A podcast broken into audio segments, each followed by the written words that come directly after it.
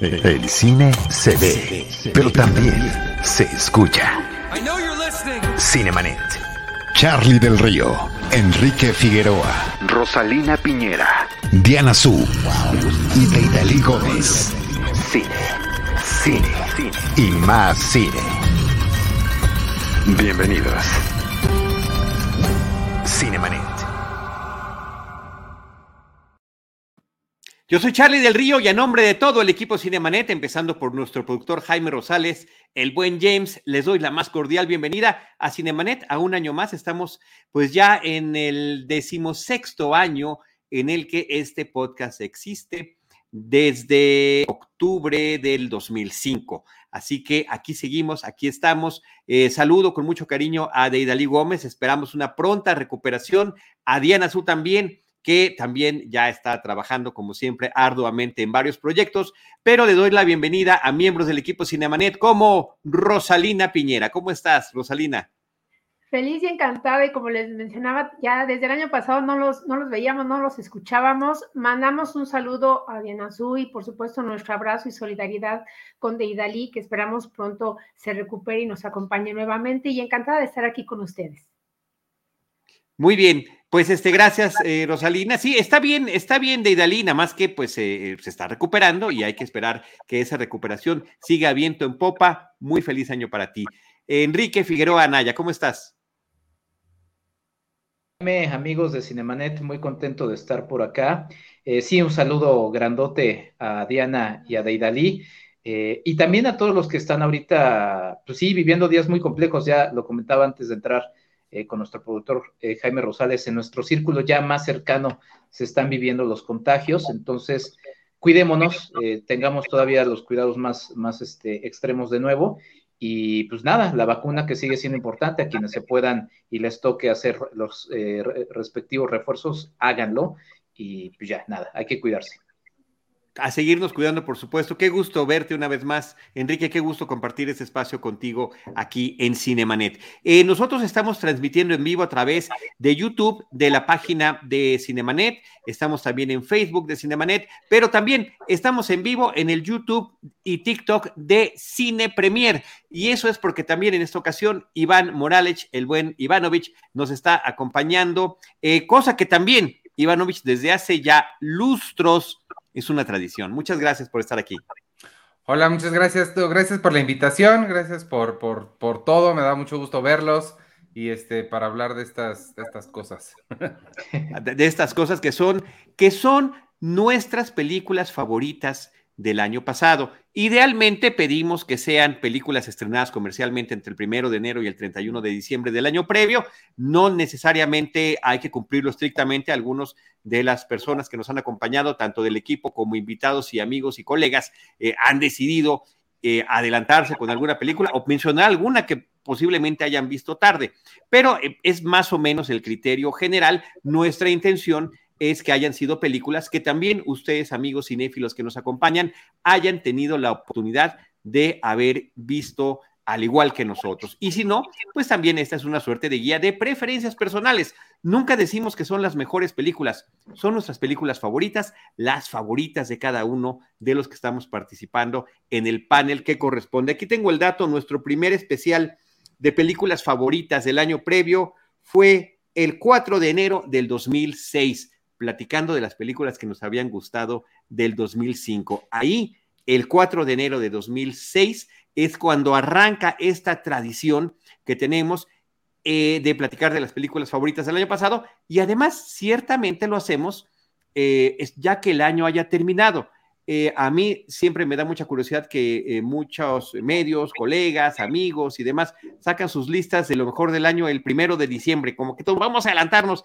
Y bueno, aquí tenemos esa, e, ese respeto al, año calendario. Decir, ya se acabó y nosotros, pues prácticamente de regalo de Reyes, que hoy es el caso 5 de enero del 2022 eh, pues ya 16 años después, aquí seguimos con esta bonita tradición. Eh, le voy a pedir a Rosalina, idealmente también es del 10 al 1 en preferencias, vamos a dejar como las que más, más, más nos gustaron al final. Eh, vamos a dejar que Rosalina Piñera nos cuente cuál película tiene en su número 10. Bueno, debo, confesar que para evitar este conflictos este, personales, emocionales eh, conmigo misma, hice una selección eh, por partida doble. Hice cinco, las cinco mejores películas o mis cinco mejores películas favoritas de, nacionales. Eh. Y las cinco internacionales. Muy bien. Entonces, si comienzo las internacionales.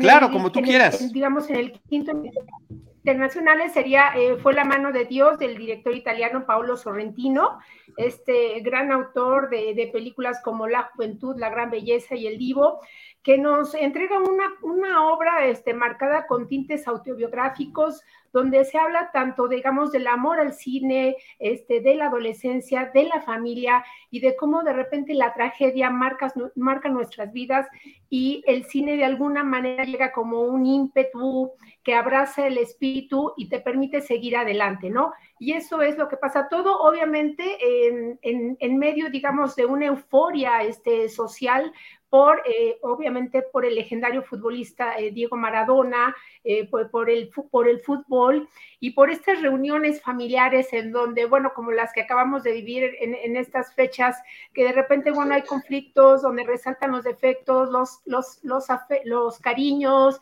este, y todo, todo lo que une y separa, digamos, siempre a una familia. Entonces, para mí es una película, me parece que extraordinaria, emotiva, un, una confesión también acerca como de, la fuerza del espíritu de este autor italiano. Estupendo, muchísimas gracias, Rosalina. ¿Alguien más la tiene en sus listas? No, muy bien. Iván Ivanovich Morales, nos vamos contigo. Yo, eh, mi número 10 es, yo debo decir que tengo varios documentales. A mí el documental es una de las eh, formas cinematográficas que más me gusta. No me gusta llamar de género, pero el documental es, un, es, un, formato. Es una de las eh, formatos que más me gusta y, y pues sí, este, incluí, incluí varios documentales aquí. No todos, algunos estuvieron, la mayoría estuvieron nada más en festivales. Hay algunos que están incluso en plataformas que, que tenemos ya ahorita disponibles, entonces ahí se los iré diciendo. Este eh, se llama Ascension, es una película china, chinoamericana. La dirige eh, una, una directora que se llama Jessica Kingdon y es un documental que a mí es, me pareció fascinante lo que es es, es básicamente diferentes momentos de diferentes producciones, eh, la cadena de producción de diferentes productos, perdón por decir tanto producto, en China. Em, al principio... Y de China además. sí, productos chinos además. al principio podría parecer que es muy aburrido porque no sé si han visto este programa de que se llama ¿Cómo funciona? Que te muestran toda la cadena de producción de una lata o de una tapita. Comienza así con elementos muy pequeñitos de unas botellas de plástico y se va haciendo cada vez más grande y más grande y más grande hasta que llega a mostrarte toda la sociedad china eh, por el lado del consumismo y, toda esa parte. Es, em, es claramente a mí me parece, está muy abierto a interpretación porque no hay narración, no hay una línea narrativa tampoco, no tiene esta, eh, sin ninguna línea narrativa específica, pero me parece que al final es una crítica al consumismo y al capitalismo desmedido em, que llega a todas las áreas de, China, la forma en la que ha completamente acaparado a toda la sociedad y cómo incluso los mismos puestos dentro de las fábricas se convierten en activos que las empresas venden a, la gente, ¿no? Este, e, eventualmente la película también se expande y nos deja una sensación de, híjole, es que no, tú qué crees que estás tan alejado de China, te das cuenta cómo realmente no hay diferencia y cada una de las cositas que tú tienes en la mano en este momento, ¿sí? desde tu celular, y no solo el celular, sino el chip que está pegado a mano por una persona en China, nos conecta con, aquella sociedad. Es de verdad fascinante. Em, recuerda mucho a, los trabajos de, otros asiáticos que son quizá pertenecientes a este movimiento que se llama Slow Cinema. Eh, nada más que este no creo que, que entraría dentro de Slow Cinema, pero sí es muy detallista y de nuevo esta falta de narrativa creo que podría ser difícil para ciertas personas, pero si se quedan con él, de verdad es una cosa fascinante y la palabra que me gusta mucho es alucinante.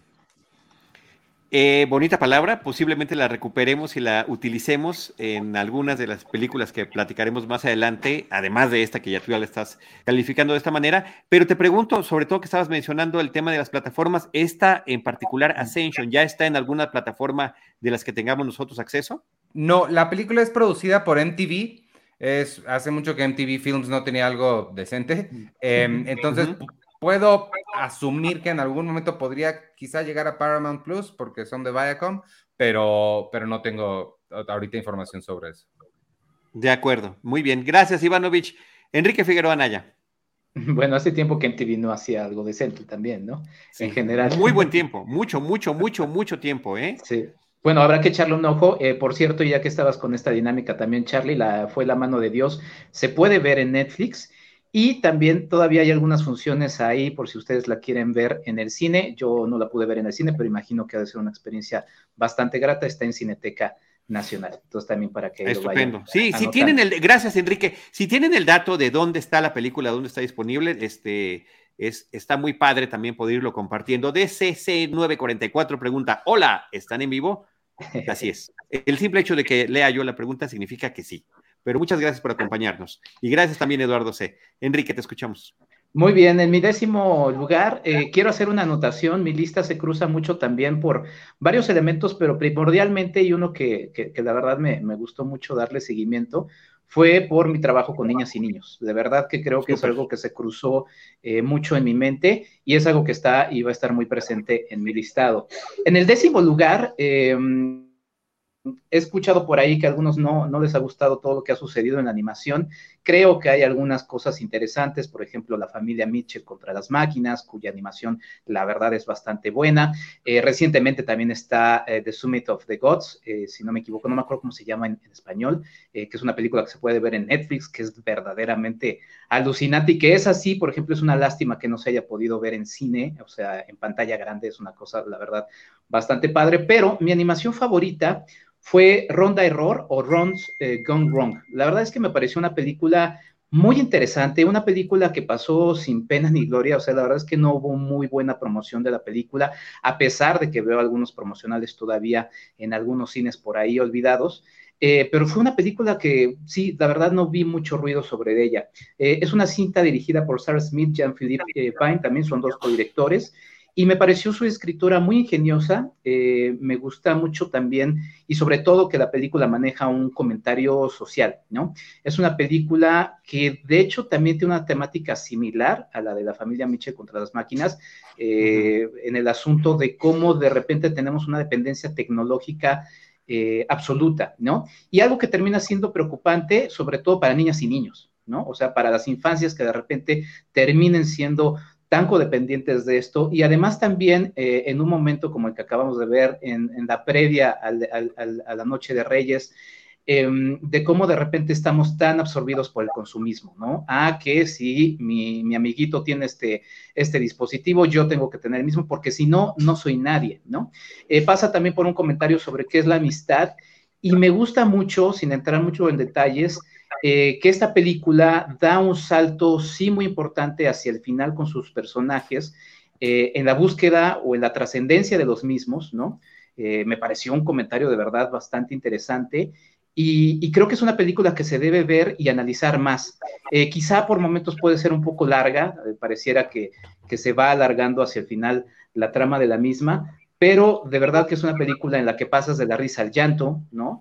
Eh, y, sobre todo este asunto de la trascendencia del personaje. O sea, sí es algo que no se ve mucho en un cine de tipo comercial para niñas y niños, que de repente en el guion se, se atrevan a lanzarse y decir esto le va a pasar al personaje de una manera eh, muy, muy interesante. La verdad es que es una película muy divertida, pensé en E.T., obviamente, la tuve muy presente Haití, que por cierto este año, si no me equivoco, cumple ya 40 eh, años. Entonces habrá que, platicar de, de E.T. Y, bueno, la verdad es que creo que es una película que habrá que echarle ojo, es de la Fox, entonces, este, sí, el título está de hecho feo, por ahí lo dice DC 944, no fue muy, o sea, todo lo que fue la mercadotecnia de la misma no fue muy afortunado, pero creo que es una película que se debe, eh, se debe ver, eh, es muy entretenida y seguramente estará en Star Plus eh, próximamente porque pues es de la Fox o en Disney Plus, no sé, pero en alguna de las dos plataformas por ahí estará presente. Y ojalá que sea pronto, porque es una película que efectivamente vale la pena. Me estaba sonriendo porque nuestro productor Jaime Rosales pone en el chat privado Enrique desde su primer película duro contra el capitalismo. Pero, eh, pero es solo uno de los ah, puntos que tiene que ver la película. A mí es una película que me encantó también, la vimos en familia y la disfrutamos mucho. Esta codependencia tecnológica, el tema del bullying, el tema de la familia, el tema de la amistad, el tema de la propia inteligencia artificial me parece que está ahí. Y claro, eh, el tema de los grandes conglomerados. Y mencionabas la familia Mitchell contra las máquinas, spoiler alert, la mencionaré un poquito más adelante porque la tengo en mi top 10. Pero eh, si me lo permiten, en el top 10, muy personal, que, que cada uno está presentando, a mí me toca decir que Spider-Man sin camino a casa, Spider-Man No Way Home, no podía faltar. Me lo cuestioné mucho, hubiera sido una hipocresía de mi parte haberla excluido por ser una película tan comercial, pero de verdad que la vi dos veces en cine, hasta el momento son dos veces que la he visto, las dos veces la disfruté plenamente, las dos veces gocé con el resto de la audiencia las, eh, hasta ese momento, sorpresas que nos iba entregando la película eh, sobre uno de los personajes más queridos del universo de Marvel Comics. Creo que Spider-Man es, sin lugar a dudas, el personaje más emblemático, no solo de Marvel, el propio Stan Lee, este personaje falible, jovencito, que está atravesando todos los cambios, todos los cambios posibles, físicos, emotivos, sentimentales, personales, familiares, y una constante pérdida, que es la que va definiendo al personaje. Y es curioso cómo la empresa que tiene los derechos lo ha explotado al máximo, la ha relanzado tres veces en live action y gracias a una película de, animada de hace un par de años que es sensacional, que es Spider-Man Into the Spider-Verse, se abre esta posibilidad de decir, oye, y si resulta que nuestros diferentes Spider-Man, porque esto es una, esto, perdón, a todas luces hablando de duro contra el capitalismo, bueno, es una decisión de mercadotecnia pero eh, bien encaminada a través de eh, la creatividad de otros individuos que justamente hablan de esto que desde hace muchas décadas se maneja en la ciencia ficción, que son las realidades paralelas, los universos alternos y demás. Entonces, creo que me resultó muy emotivo todo lo que hicieron con el personaje en esta nueva película, cómo lo conectan con el resto del Marvel Cinematic Universe, con las propias versiones que hemos visto con los diferentes actores que han interpretado, actores y directores que han eh, estado a cargo de las distintas versiones de Spider-Man y que eh, funciona bastante bien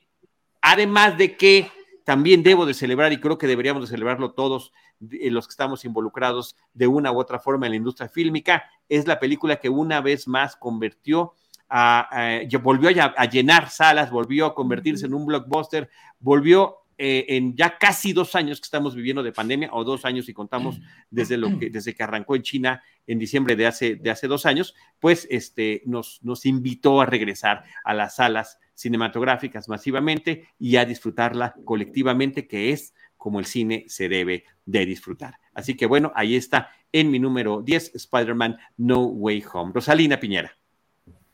Eh, bueno, yo también este, eh, opino lo mismo que tú en el hecho de que esta película del hombre araña nos regresó nuevamente como a esta concepción, ¿no? del cine como entretenimiento puro, como gozo. Este año me tocó este, una función con alaridos y gente vestida como Spider-Man. Entonces, y, sí, como lo marcas, el, gran regreso así masivo. Yo salí del cine a las 11 de la noche y las filas continuaban afuera para ver esta película. Y bueno, y eso también es emotivo, ¿eh? eso mismo también es emotivo porque lo dejamos de ver durante casi dos años, Rosalina, perdón. Exacto, no, sí, todo, eh, pues yo creo que el, gran estreno, ¿no? En, ese sentido, desde el año pasado. Me voy a mi número cinco de, películas nacionales y también así como Enrique Figueroa mencionó, pues yo creo que el, mundo infantil tiene un encanto increíble y único y mi elegida es Los Lobos de Samuel Kishi, eh. ¿no? Este, con música también de Kenji Kishi, que nos cuenta, bueno, la historia de Lucía, una madre que se va a Estados Unidos con sus dos pequeños, Max y Leo, cruzan la frontera, obviamente van en busca de una vida mejor ahí en este país extraño, con un idioma que desconocen, ella se ve obviamente obligada a ir a trabajar para este, empezar a ganarse la vida. Y los niños, bueno, se quedan, digamos, encerrados en, eh, pues, en la nueva vivienda, ¿no? Obviamente, pues, este, todavía no van a la escuela, está uno al cuidado del otro. Y justo a partir de ahí, Samuel Kishi nos permite adentrarnos, ¿no? En la mente infantil, ¿no? En, las fantasías apoyadas justamente también por el trabajo de animación para conocer cómo transcurren las horas, el tiempo, la soledad y la ausencia este, materna para, para dos pequeños. También me parece que retrata justamente no solo como todo eh, el asunto, digamos, de la migración de las nuevas familias a partir de las relaciones que sostienen con, con otros vecinos, sino también retrata esta angustia, este pesar, este sentimiento de culpabilidad que, que de repente agobia a muchas madres por dejar este, a los niños solos, ¿no? Cómo eh, mantener su presencia, eh, en este caso lo vemos a partir de bueno, unas grabaciones donde ella les enseña lecciones o todo lo que tienen que aprender y que, y que ellos de esta manera, eh, digamos, sonora, permanecen cerca de, de, la madre, ¿no? Por supuesto, todo el aprendizaje, la maduración que tienen a partir de toda una serie de situaciones qué le sucede y sobre todo lo más importante, una película eh, pues donde los niños se ven representados, ¿no? Donde digamos ellos hablan por sí mismos, ellos actúan por sí mismos y donde de repente eh, están como en este mundo de juegos y de aprendizajes, ¿no? Todo el tiempo.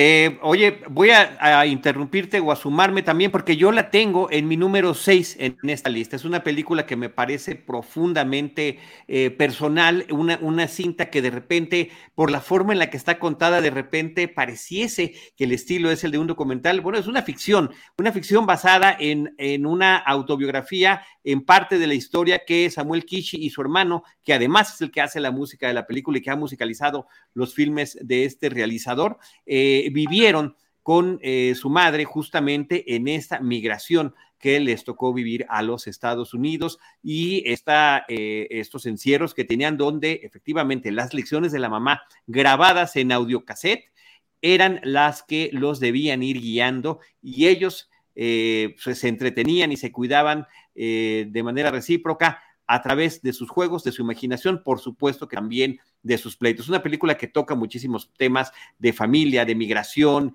eh, eh, íntimos, que me parece que está muy narrada de una manera muy, muy elegante, muy bonita, y esta forma de retratar los paisajes y los personajes del entorno que están alrededor de esta familia también me parece muy importante. Así que Los Lobos de Samuel Kishi la tengo yo en mi número 6. Eh, Ivanovich, ¿cómo va? Sí, sí, perdón.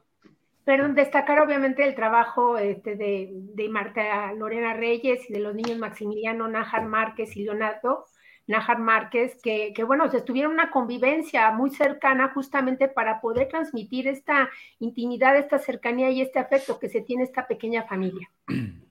Así es, fantásticos ellos, Enrique.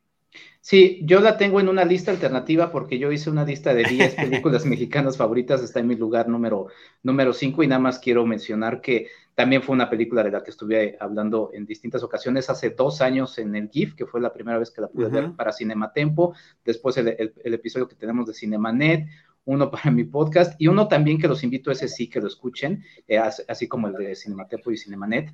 Este, Luces Cámara Niños, eh, un podcast que hice con niños para, eh, para Time Out, en donde niños entrevistan a los dos niños de los lobos. La verdad es que es una entrevista Padrísimo. Bien, bonita. Padrísimo. Y nada, Padrísimo. en esa entrevista. mándame ese link para que lo incluyamos en la información que pongamos en el episodio en podcast. Por favor, Enrique. Ivanovich. Eh, sí, suena bien para ese podcast. Sí, los lobos también, yo no, como que no sé por qué no estaba consciente que era de 2021, pensé que era de antes.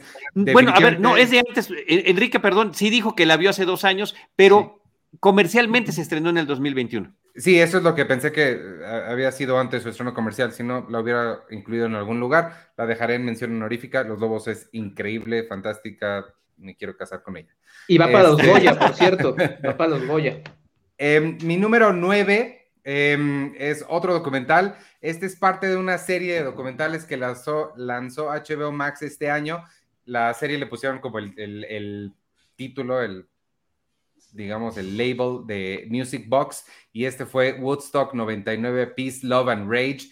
Em, me parece una cosa increíble. No solo, creo que ahí sí está un poquito matizado por el término nostalgia. Yo no fui a Woodstock 99, se relajan tantito tenía yo 15 años, pero este, sí lo viví en, virtual, lo, vi por la, por la televisión, este, en, HBO lo transmitieron y ver todo lo que sucedió detrás, recuerdo los incendios, recuerdo las, todas las llamadas a violencia de este señor Fred Durst.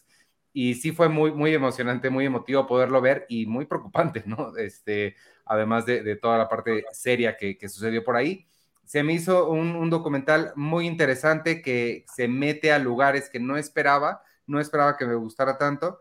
Em, y nada más como, como colofón rapidísimo eso y estar en intenciones honoríficas para no hablar de ellas después, échense toda esta serie de Music Box, especialmente el de Jagged de Alanis Morissette y el otro día se burló Charlie de mí, pero les prometo que está bien padre el de Kenny G Listening to Kenny G también está bien bueno. Este, y ya Woodstock No, no me burlé. La verdad que me emocioné, porque efectivamente decías, musicalmente no es ese individuo virtuoso que, del, del, que, del que sepamos mucho o que tengamos identificadas las canciones favoritas, pero se volvió un lugar común, eh, se volvió una broma recurrente en películas, en series, en programas de entretenimiento. Y lo que me comentabas el otro día que la platicábamos, este de Listening to Kenny G, es que él mismo ha abrazado esa forma en la que el público lo conoce y lo identifica y dice, oye, si así me ven, qué padre. ¿No? Te decía yo que ese estilo me recuerda un poco a Weird Al Yankovic, ¿no? El decir, bueno, pues así soy y venga.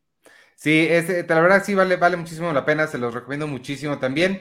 Y este, y pues nada, eh, ahí está, la serie Music Box, especialmente en mi lista es el de Woodstock 99, pero el de Alanis y el de Kenny G valen mucho la pena también. Yo escuché ese episodio de Cine Premier y sí sonaba burla, Charlie. Estabas ese día particularmente muy sarcástico, irónico con el pobre de Iván y me sorprendió. No, confundir el buen humor y la alegría con, con sarcasmo o burla o bullying. Enrique Figueroa, te toca. Mi noveno lugar es eh, una cinta dirigida por uno de los mejores directores de cine que hay, que es Steven Spielberg. West Side Story, su remake de 2021 a una película original de 1961, es decir, 60 años después, eh, lanza esta película que termina siendo su, primer musical, ¿no? En la larga y vasta y prolífica carrera de Steven Spielberg.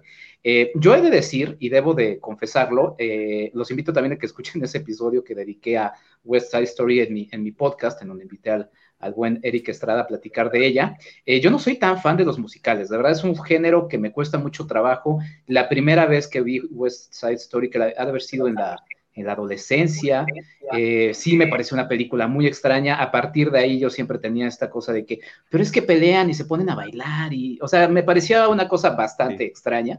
Pero eh, obviamente cuando uno observa esta nueva versión, que lo que hace Steven Spielberg es con el material existente, o sea, con lo que tiene que trabajar, adapta a lo que puede, o sea, porque hay, cosas que no se pueden pues, cambiar, ¿no? O sea, la historia sucede muy rápido, si es un amor en el que ya se ven un día, al día siguiente quieren casarse y morirse juntos, o sea, es una cosa muy, muy así y algunas cosas que a nivel eh, trama quizá a algunos les, les pueda costar trabajo. Eso es lo que está escrito en el musical, eso no lo podía cambiar, pero sí adaptó yo creo que de una manera muy interesante eh, esta nueva versión. Primero, por ejemplo, por la elección del casting, o sea, cada uno de los actores principales son latinos, pero... Eh, de distintas este, orígenes, ¿no? Eh, que si de Colombia, que si de Cuba, que si de Puerto Rico. O sea, la verdad hay una diversidad cultural muy interesante dentro de la, película.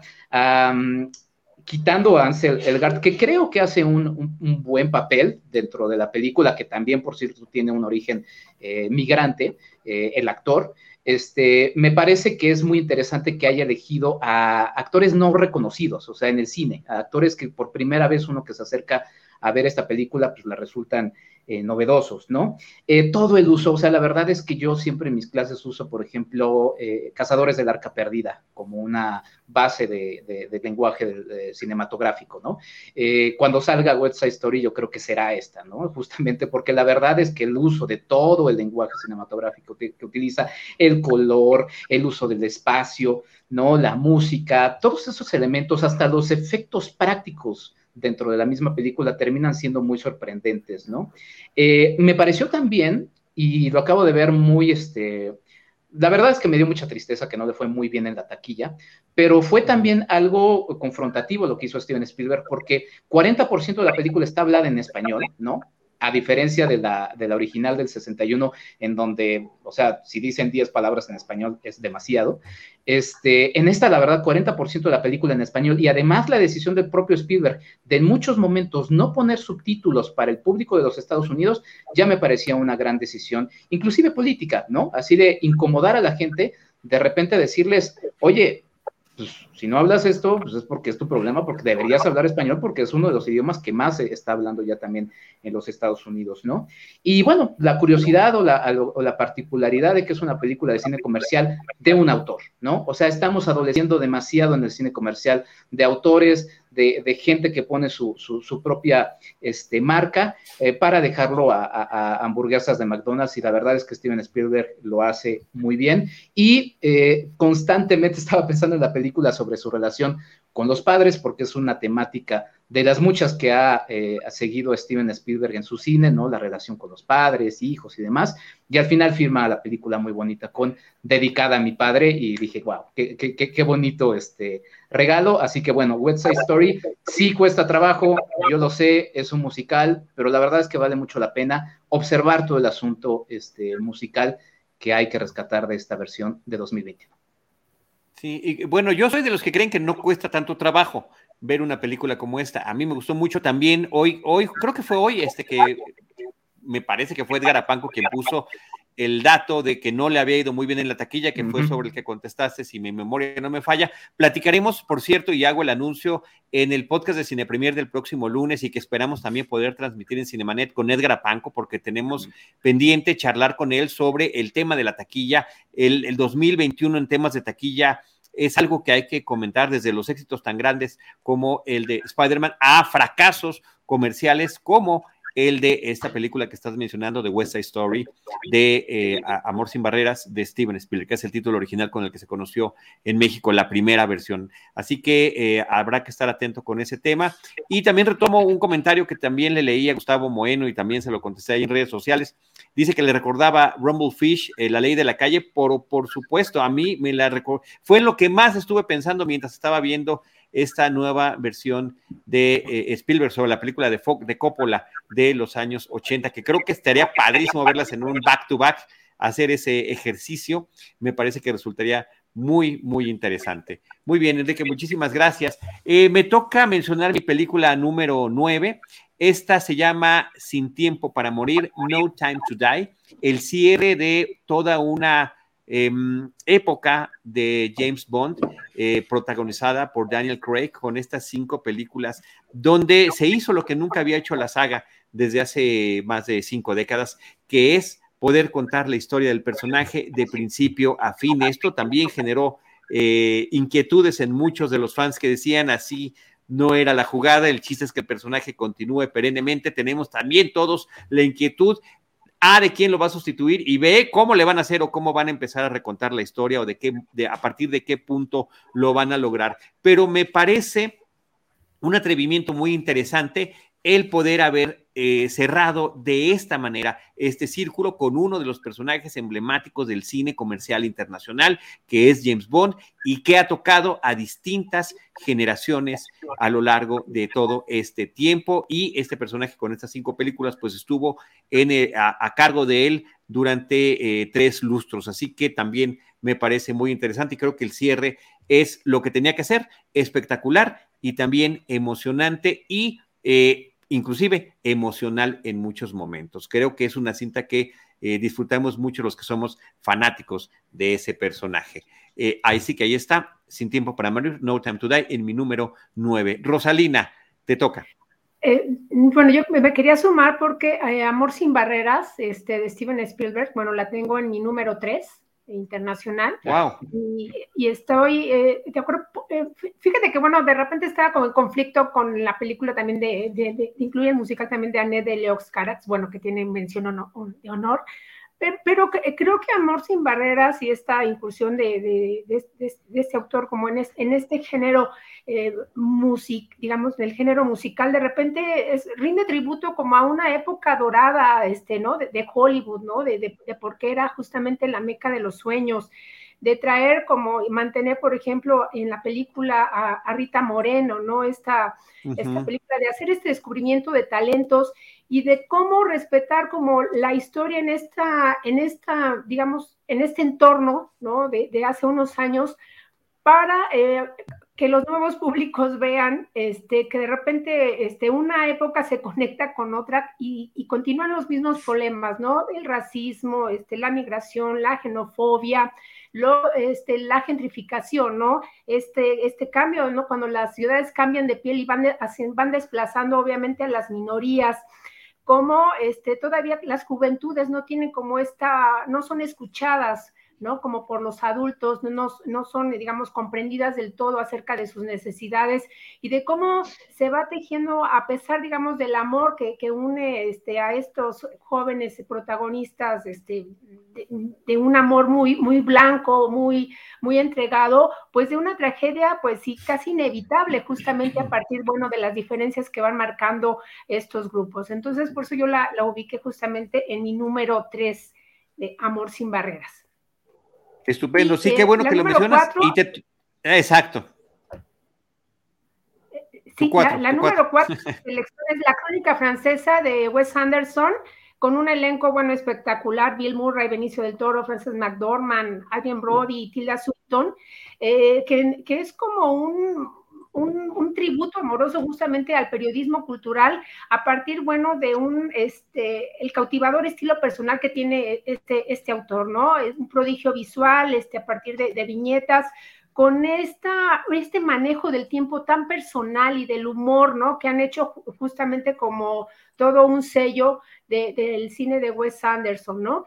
Eh, una película que es contada eh, como si estuviéramos leyendo justamente una revista cultural semanal, un obituario, una guía de viaje, tres artículos, donde obviamente pues se habla de los viajes de la cultura, del arte, ¿no? Donde hay em, de repente también obviamente estos acentos, ¿no? A, los eventos sociales que estaban este, en, aquel entonces, digamos, este, en Francia o que estaban sacudiendo al mundo, con eh, unos unos perfiles muy, muy limados de, de, todos los personajes y donde justamente él a mismo como autor pues se rinde también de alguna manera este homenaje a, partir bueno de este manejo eh, narrativo y, y, de estilo que le hemos visto a lo largo de una filmografía muy extensa. Yo me tendré que sumar, Rosalina, porque yo la tengo en el número dos. Fue mi casi, casi mi película favorita del año.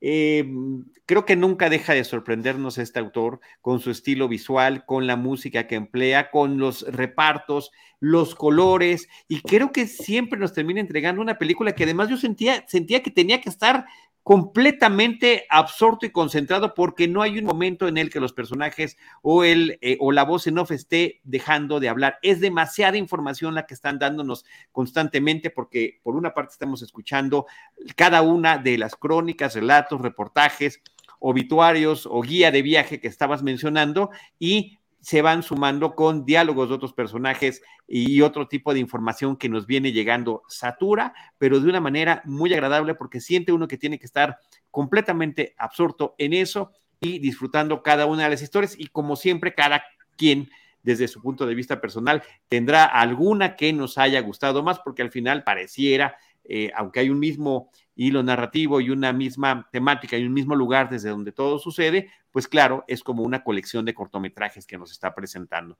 A mí me encantó, la tengo en el número dos, no sé si alguien más, Enrique o Ivanovich, la tengan en, sus listas, ¿no? Ok. Eh, continuamos adelante entonces, Ivanovich, con tu número ocho. Eh, mi número 8 es otro documental, es el último en un... o sea, no ha salido, no ha salido del documental todavía. No, pero les prometo que es el último en un ratito. Este, Muy bien. Es un documental de Amazon Prime, ya lo platicamos en algún otro espacio, estoy seguro que aquí también lo hablaron. Se llama Val y es sobre el actor eh, estrella noventera Val, Kilmer. Está en, Amazon Prime, por si lo quieren ver. Es una cosa espectacular, eh, nostálgica, dolorosa, entrañable. Creo que te da un recorrido por una personalidad que no, al menos yo no conocía. Yo tenía una idea de Val Kilmer había escuchado lo que creo que mucha gente había escuchado y él está consciente que eso es lo que han escuchado de él, que era muy sangrón, que era muy creído, que se tomaba los papeles demasiado en serio, que se peleaba con todo el mundo. Pero aquí nos muestran un lado muy vulnerable de él, un lado, por supuesto, eh, se tiene que decir, un lado muy afectado.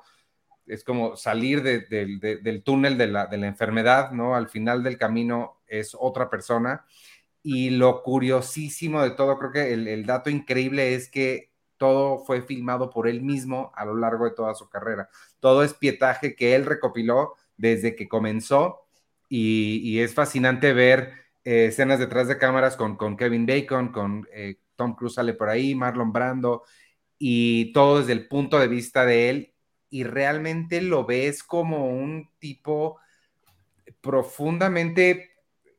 Eh, anhela mucho el estrellato que logró conseguir. Se ve que lo quiere, lo busca, sabe que, lo puede lograr, en algún momento llega a él y luego el descenso.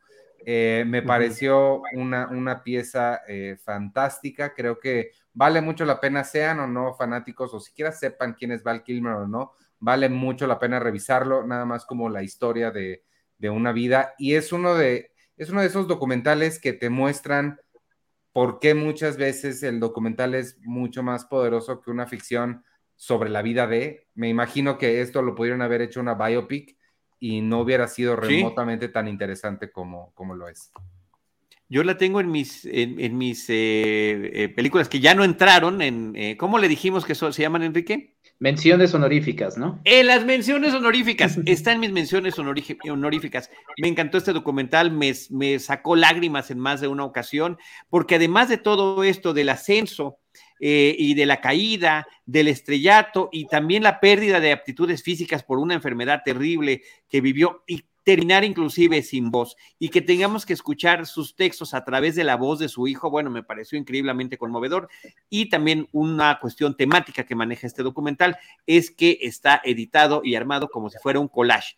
Y un collage es lo que vamos viendo, que él está, vemos unas manos que están pegando eh, pequeños pedazos de tela o fotografías o recortes eh, de toda esta, esta vida que vivió tan plena. Eh, y que, y que finalmente no termina como cualquiera hubiera esperado. Eh, y, así es como se termina de armar también lo demás que vemos, porque son inclusive algunas grabaciones caseras eh, que su papá y su hermano, que también es otra historia súper trágica que nos narra allí, eh, vivieron. Entonces, sí, es un gran, gran trabajo, echa luz sobre un personaje que efectivamente no era en absoluto lo que imaginábamos eh, en términos de fama, de comportamiento, de eh, lo que él esperaba. Él, fue Batman, él estuvo en Top Gun, él estuvo en películas eh, del oeste muy interesantes, trabajó con uno de sus ídolos que era Marlon Brando y, en vez de haber sido una recompensa, pues terminó siendo una situación muy, este, muy poco productiva creativamente. Entonces, todo eso lo narra y él y sí, está además disponible. Ustedes pueden acabar de escuchar este podcast o interrumpirlo e irse a ver Val a Amazon Prime Video y la van a disfrutar plenamente. Sí. Enrique. Bueno, eh, por cierto, yo nada más quería comentar algo a partir de alguna recomendación de Iván de hace, creo que fue hace dos años, o creo que fue la última vez que lo hicimos este, en vivo, o sea, presencialmente este conteo. Este, le entré duro al Letterboxd, entonces si ustedes no lo han hecho, háganlo, la verdad es que es una gran herramienta. Este año logré usarlo de, de gran manera, o sea, ahí Gracias a eso es que pude hacer bien el conteo, pero tiene una opción que es el watch list. Entonces, las recomendaciones que no han visto, ya lo acabo de aprender a usar el watch list también, o sea, eso, apenas voy descubriendo algunas herramientas. Entonces, nada más póngale y ya ustedes van a ir teniendo cuando puedan, yo ahorita voy a meter este que no he visto, entonces este, háganlo. Gran recomendación de, de Iván y es una gran herramienta. Este año me propongo comentar, porque nada más como que ponía estrellitas y demás, ahora es comentar también todas las películas. Pero bueno, mi lugar número 8 es Son Children o Los Hijos del Sol, una película de Majid Majidi, es una película de Irán. Eh, otra vez se cruza por toda esta visión que les compartía de eh, la relación con niñas y niños. Es una película que nos habla de explotación infantil, es un grupo de chicos que de repente caen en las manos de un hombre que mm, ve la oportunidad de usarlos para un robo que tienen que hacer en una escuela. Entonces son niños en, situación de calle, vemos justamente toda la, situación de las infancias eh, callejeras, los hogares rotos, de dónde provienen. Y a mí me pareció una película muy interesante, además también porque eh, se cruzó con toda esta discusión que hubo, eh, por lo menos a nivel México, sí a nivel internacional, pero por lo menos a nivel México, del regreso a clases a mitad eh, del año pasado, ¿no? Entonces sí fue una situación muy compleja. A mí me toca dar clases en una primaria y siempre como que me quedé pensando así de, pues entrevistaban a los profesores, entrevistaban a los, a, los papás y a las mamás, pero nunca les entrevistaron a los niños y niñas, ¿no? O sea, cómo se sienten, quieren o no regresar a las clases. Estoy muy clavado con algo que es el adultocentrismo, la visión del mundo a partir de los ojos de los adultos. Y la verdad es que esta película nos muestra justamente eso. Eh, también la ilusión infantil, ¿no? Eh, los anhelos propios de estas niñas y niños que, que se meten en esta, en esta misión por lo que ellos buscan y la verdad es que no lo estaba, o sea, cuando estaba haciendo mis apuntes para este episodio me quedé pensando y dije, creo que tiene una de las escenas más potentes con las que me llevo este año, que es una escena en la que mm, por situaciones económicas eh, terminan sacando al director de, la escuela porque el edificio lo rentan a otra persona y le dicen no pueden entrar porque pues, no has pagado la renta. ¿Y qué es lo que hacen las niñas y los niños? Entran a la fuerza a la escuela, escalan los muros de la escuela, se la quieren apropiar, es su espacio, es el lugar en donde ellos pueden ser ellos. Y la verdad es que esa escena es muy, muy, muy, este, muy emotiva, ¿no? O sea, un niño descarriado como yo, este, lo que quería era salirse de la escuela, no quería entrar a la escuela, ¿no? Y estos exigen eh, su espacio. Entonces, la verdad es que es una película muy, muy linda, una película que se pudo ver en Cineteca Nacional eh, principalmente, y bueno, Los Hijos del Sol si tienen chance, y además de revisar el cine que ha hecho Majid Majidi, siempre Irán tiene un cine muy interesante, entonces este, esta es de, una agilidad, es muy entretenida, la verdad es una película que vale mucho la pena. Muy bien, Enrique, muchas gracias. Eh, yo me paso a mi número 8, es La familia Mitchell contra las máquinas. Eh, ya la habías mencionado tú hace ratito, es una cinta que estrenó por la eh, plataforma eh, de Netflix directamente, ahí es donde la pudimos ver, y que eh, pues tiene muchas cosas muy interesantes. por, por, cierto, lo más interesante me parece que es la relación familiar, el vínculo o la desconexión que puede haber entre los personajes de la familia. Ahí se conecta justamente con la que mencionaba Enrique hace ratito, la de Ronda Error, porque justamente vemos no solo la dependencia a los dispositivos, sino cómo eso nos van separando y cada uno está viviendo su propio mundo a través de estos aparatos, ya sea el videojuego, la televisión y por supuesto el teléfono inteligente. Pero lo que logramos ver a través de la película y que también es muy relevante es la diversidad de eh, estilos eh, que puede haber para contar algo con las imágenes. Y la cinta está aludiendo constantemente al trabajo que se hace de pequeñas animaciones a través de las redes sociales, porque la chica, la protagonista, es la adolescente que eh, tiene ya la intención de poder estudiar cine ante la aparente eh, falta de comprensión de, sus, de su familia, principalmente de su padre. ¿Cuál es su vínculo con su hermano? ¿Cuál es el vínculo con la madre? ¿De qué manera la ve ella? ¿De qué manera se, no se entiende con el papá? ¿Y qué sucede cuando los dos se logran comprender? Cuando los dos saben por qué un pedacito de madera con tal forma es relevante para el padre, algo que la hija no había, eh, sobre, la, sobre que la hija no había reparado, y cómo el papá no se lograba identificar en las historias y en los cortometrajes que su propia hija estaba haciendo. ¿Cómo podrán eh, recomponer esto? Pues con una convivencia forzada a través de un eh, road trip, escapando de una inteligencia artificial que está capturando a todos los humanos por una compañía que eh, terminó eh, pues haciendo las cosas equivocadamente. hace un montón de referencias a otro tipo de películas para jóvenes, para adultos y para grandes, que también me parece que es muy divertido y que lamento que haya sido una cinta que no hayamos podido ver en el cine. Que, digo, qué bueno que se distribuye una plataforma que le da muchísima visibilidad, pero creo que hubiera sido una cinta que en el cine ha de haber sido una cosa muy, muy, muy interesante de ver. Así que The Milches versus The Machines es la película que tengo en el número 8, Enrique. Nada más voy a lanzar un comercial, también escuchen ese Luces Cámara Niños. Este, Max, Bernie, Monse y Mariana, que son mis colegas niñas y niños, entrevistaron a Guillermo Martínez, una de las mentes que, pues sí, creativas de esta película. La verdad fue una entrevista muy, muy divertida. Eh, por cierto, nada más para decirles, en esas entrevistas yo no salgo porque pues no es, estoy luchando contra el adultocentrismo, mal haría en, ensuciar su, podcast. Entonces escuchen también ese episodio. No, pues qué padre. Y qué padre que has estado tomando tanto cosas del presente como del pasado para este vínculo que estás haciendo con estos pequeños a través de esos ejercicios. Eh, Enrique, me parece muy bien. Eh, Rosalina. Eh, me voy a mi número cuatro de películas este, nacionales, Territorio de Andrés Clarión con Paulina Gaitán, Jorge A. Jiménez, Mayra Batalla y José Pesina. Eh, que me parece que es una película eh, con un manejo del suspenso, eh, construida como un thriller, a partir, bueno, de la historia de, de, una joven pareja, Manuel y Lupe, que quieren formar una familia, tener su propio hijo, hasta que, bueno, se dan cuenta de que, bueno, Manuel es estéril, ¿no? Y a partir de ahí, eh, bueno, comienza una especie de devastación interna en, este persona, en el personaje de Manuel, que nos habla acerca de cómo la sociedad ha construido el, tema de cómo está construida la, masculinidad, ¿no? Lo que se considera como un hombre completo y el hecho de, obviamente, de, no poder, de ser estéril, eh, poco a poco lo va disminuyendo en su autoestima.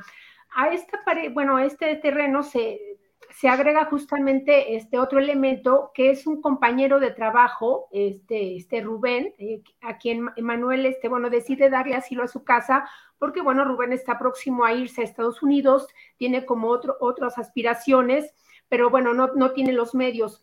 Y al momento de introducirlo en su casa, de repente, bueno, eh, se le ocurre que, sería tal vez el, elemento perfecto para poder tener un hijo con, con, con su esposa. Y a partir de ahí, bueno, vamos a ver un, triángulo que le, que le va a ir quitando no solo la autoestima, el poder, la seguridad al personaje de Manuel, sino que poco a poco se va a ir apoderando, como la película lo marca, de, sus territorios, tanto del territorio físico de su hogar como de, de sus territorios emocionales. me parece como una película sumamente seria con un tema que yo creo que pocas veces se explora de esa manera, con esa contundencia que tiene Andrés Clarion. Muy bien, Rosalina, muchas gracias. ¿Alguien más la, vio, la comentó, la, la, tiene en alguna lista? Pues en mi alternativa número 7, la mexicana, este es mi número 7, y sí, nada más eso. Hermana, yo creo que con una película que ya comentaré más adelante, pero sí, es este análisis de cómo las masculinidades, pues no son solamente nocivas para, para el género femenino, sino también para el género masculino y creo que es muy interesante y sobre todo en el cine, en el marco de un cine en México y hay que recordar que Andrés Clarion Rangel viene de Monterrey, de Nuevo León, entonces creo que también eh, es muy interesante revisar esta película. Muy bien, gracias Enrique. Eh, Ivanovich, lánzanos a tu primer película de ficción que quieres comentar en esta, en esta lista de favoritas del 2021. Me, me gusta mucho además la selección de personalidades que estamos aquí porque se están eh, se está demostrando muy bien como los, los gustos e intereses de cada quien. Este, Yo, a mí, mi tipo de cine favorito es el cine independiente. A mí me gusta mucho Hollywood y qué bueno, qué padre, felicidades, ya ganaron, pero a mí eh, me tiendo a ir por cosas que costaron tres pesos y mi número, que es 10987, es una película independiente. Es americana, sí es de Estados Unidos, pero no es del gran sistema, se llama Together Together, y hablando también de paternidades o de gente que quiere mm. ser padres, este, es una película hermosa, increíble, protagonizada por Ed Helms.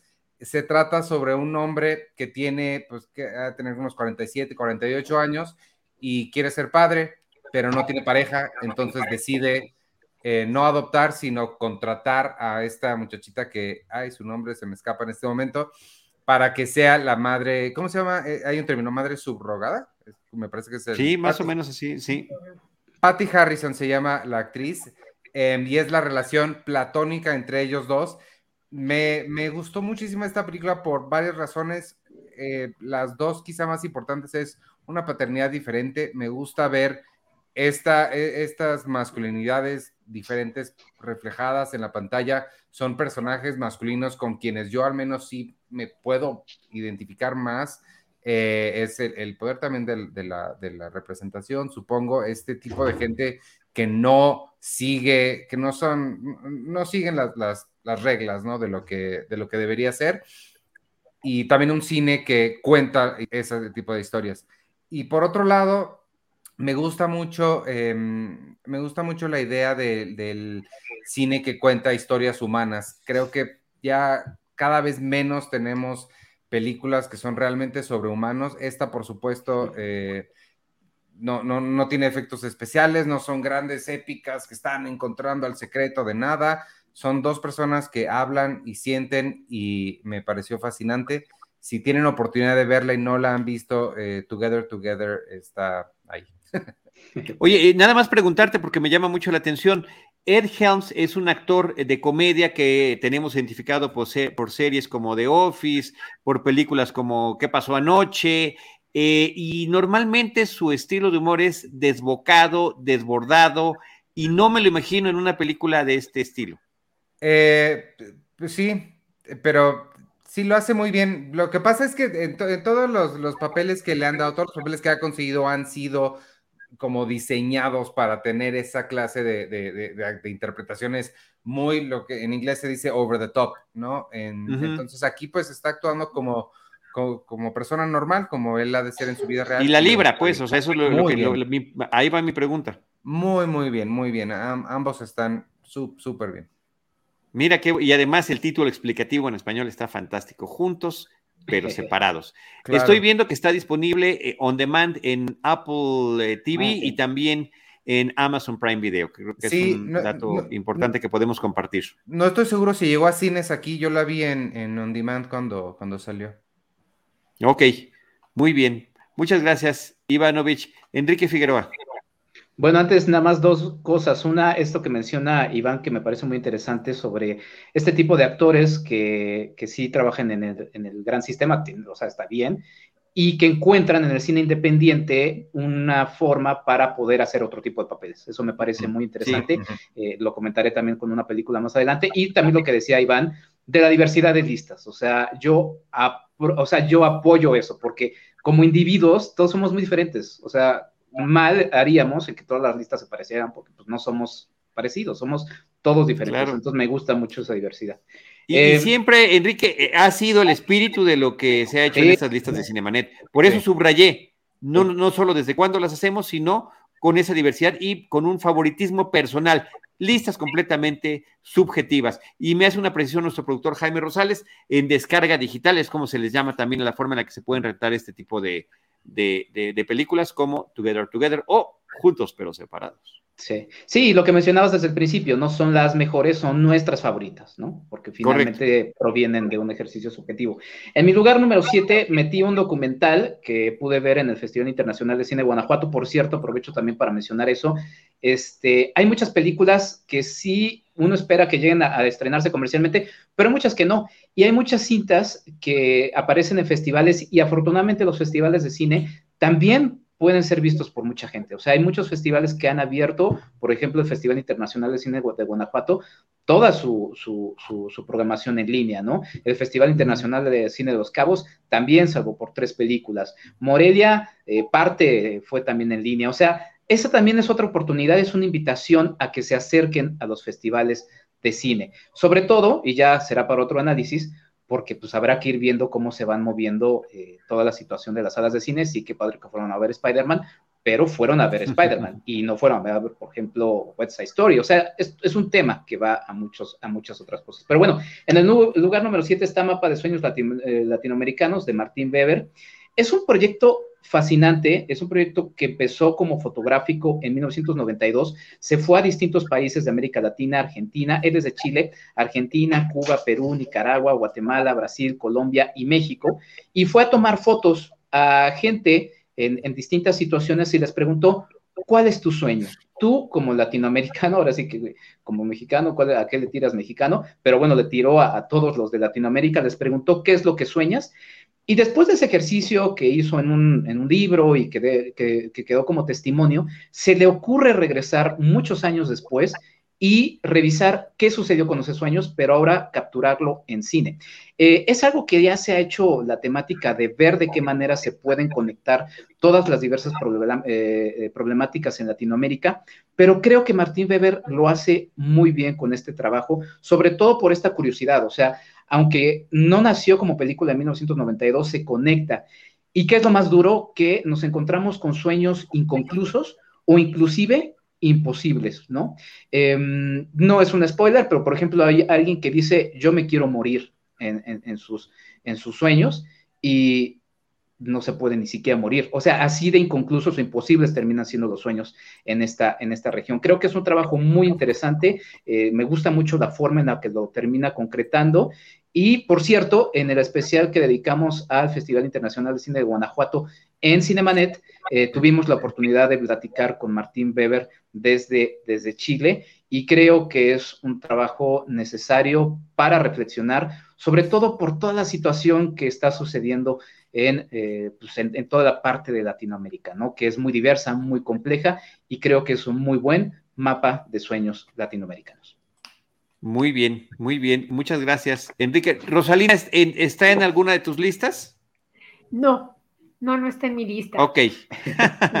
Hago nada más la presión porque tú estás manejando esa división entre cinco mexicanas y cinco películas internacionales. Y nos vamos con mi número siete. La mía se llama Noticias del Gran Mundo, News of the World es el título original de la película. También fue una película que llegó directamente a la plataforma de Netflix a principio de este año y es eh, dirigida por Paul Greengrass, protagonizada ni más ni menos que por Tom Hanks. Es una película que me gusta muchísimo por el, el tono que maneja, eh, es un western, es un viaje del personaje, es un encuentro con otro individuo, una menor de edad eh, con la que tendrá alguna identificación, pero además de todo eso, algo que me pareció muy interesante la película y que es lo que le da el título a la cinta, es a lo que se dedica el personaje que interpreta Tom Hanks. Es un veterano de la guerra, pero es un hombre letrado, es un hombre que va viajando de pueblito en pueblito para leer las noticias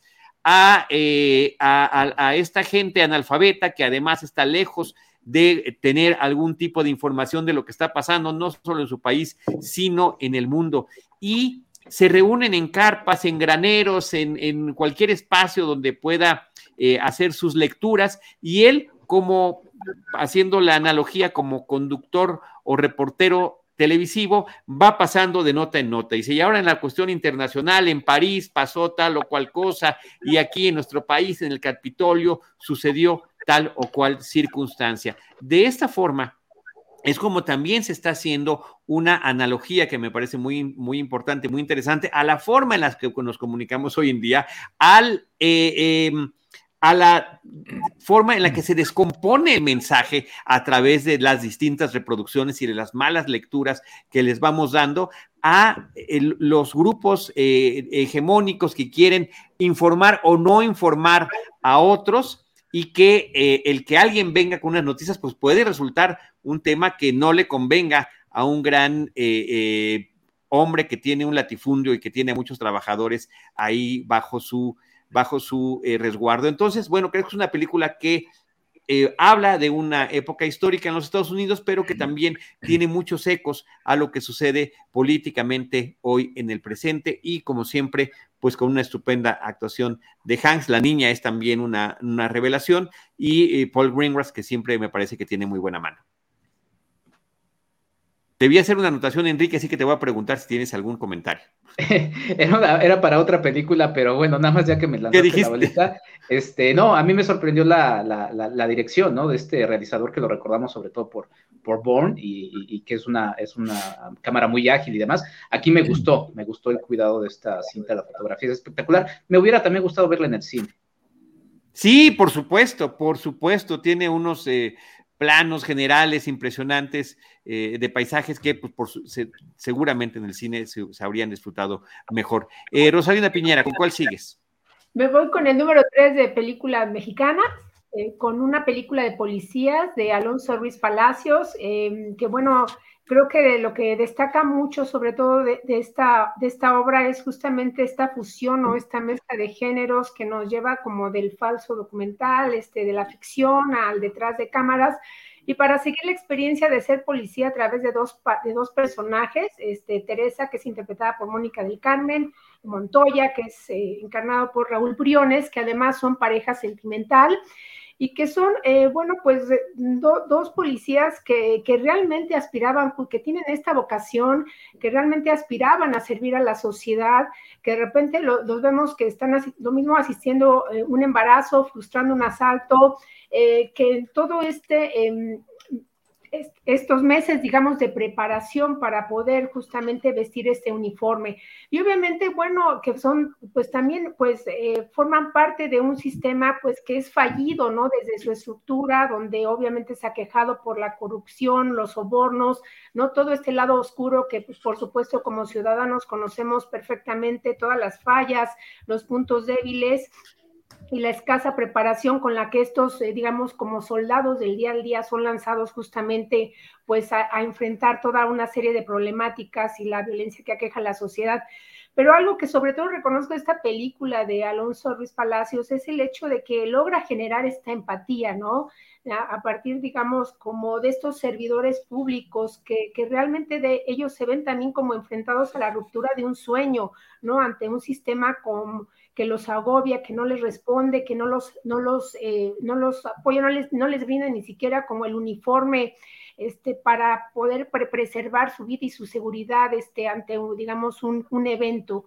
Eh, y, esta fusión de, cámaras que de repente nos arroja también con el quehacer este, actoral, ¿no? De repente vamos a ver justamente a Raúl Briones preguntándose qué, qué, hace ahí, ¿no? Eh, tratando de adentrarse justamente en, en, el personaje, en la preparación de ser policía, de que realmente viene como también estas confrontaciones de lo que implica justamente representar, encarnar un papel para que sea creíble para el público. Entonces yo por eso la ubico en el lugar número tres de mis favoritas de este año. Yo la tengo en mención honorífica, no sé si alguien más la tenga, creo que es un trabajo interesantísimo. Yo también en, mención honorífica también está. Sí, sin lugar a dudas, y, y, Briones y Mónica del Carmen lo hacen sensacional, porque la misma película en este cambio de estilos, de géneros y de formatos nos permite ver a los eh, personajes reales, a los personajes que los interpretan y eh, también el detrás de cámaras, el cómo lo hicieron, cómo memorizaron las líneas, cómo abordaron cada una de las circunstancias en torno a eso. Y eso incluye estas dudas que tuvieron ellos mismos a la hora de estar encarnándolos y preparándose. Es una película de policías muy recomendable. Muchísimas gracias, Rosalina. Eh, Ivanovich, ¿con cuál nos seguimos?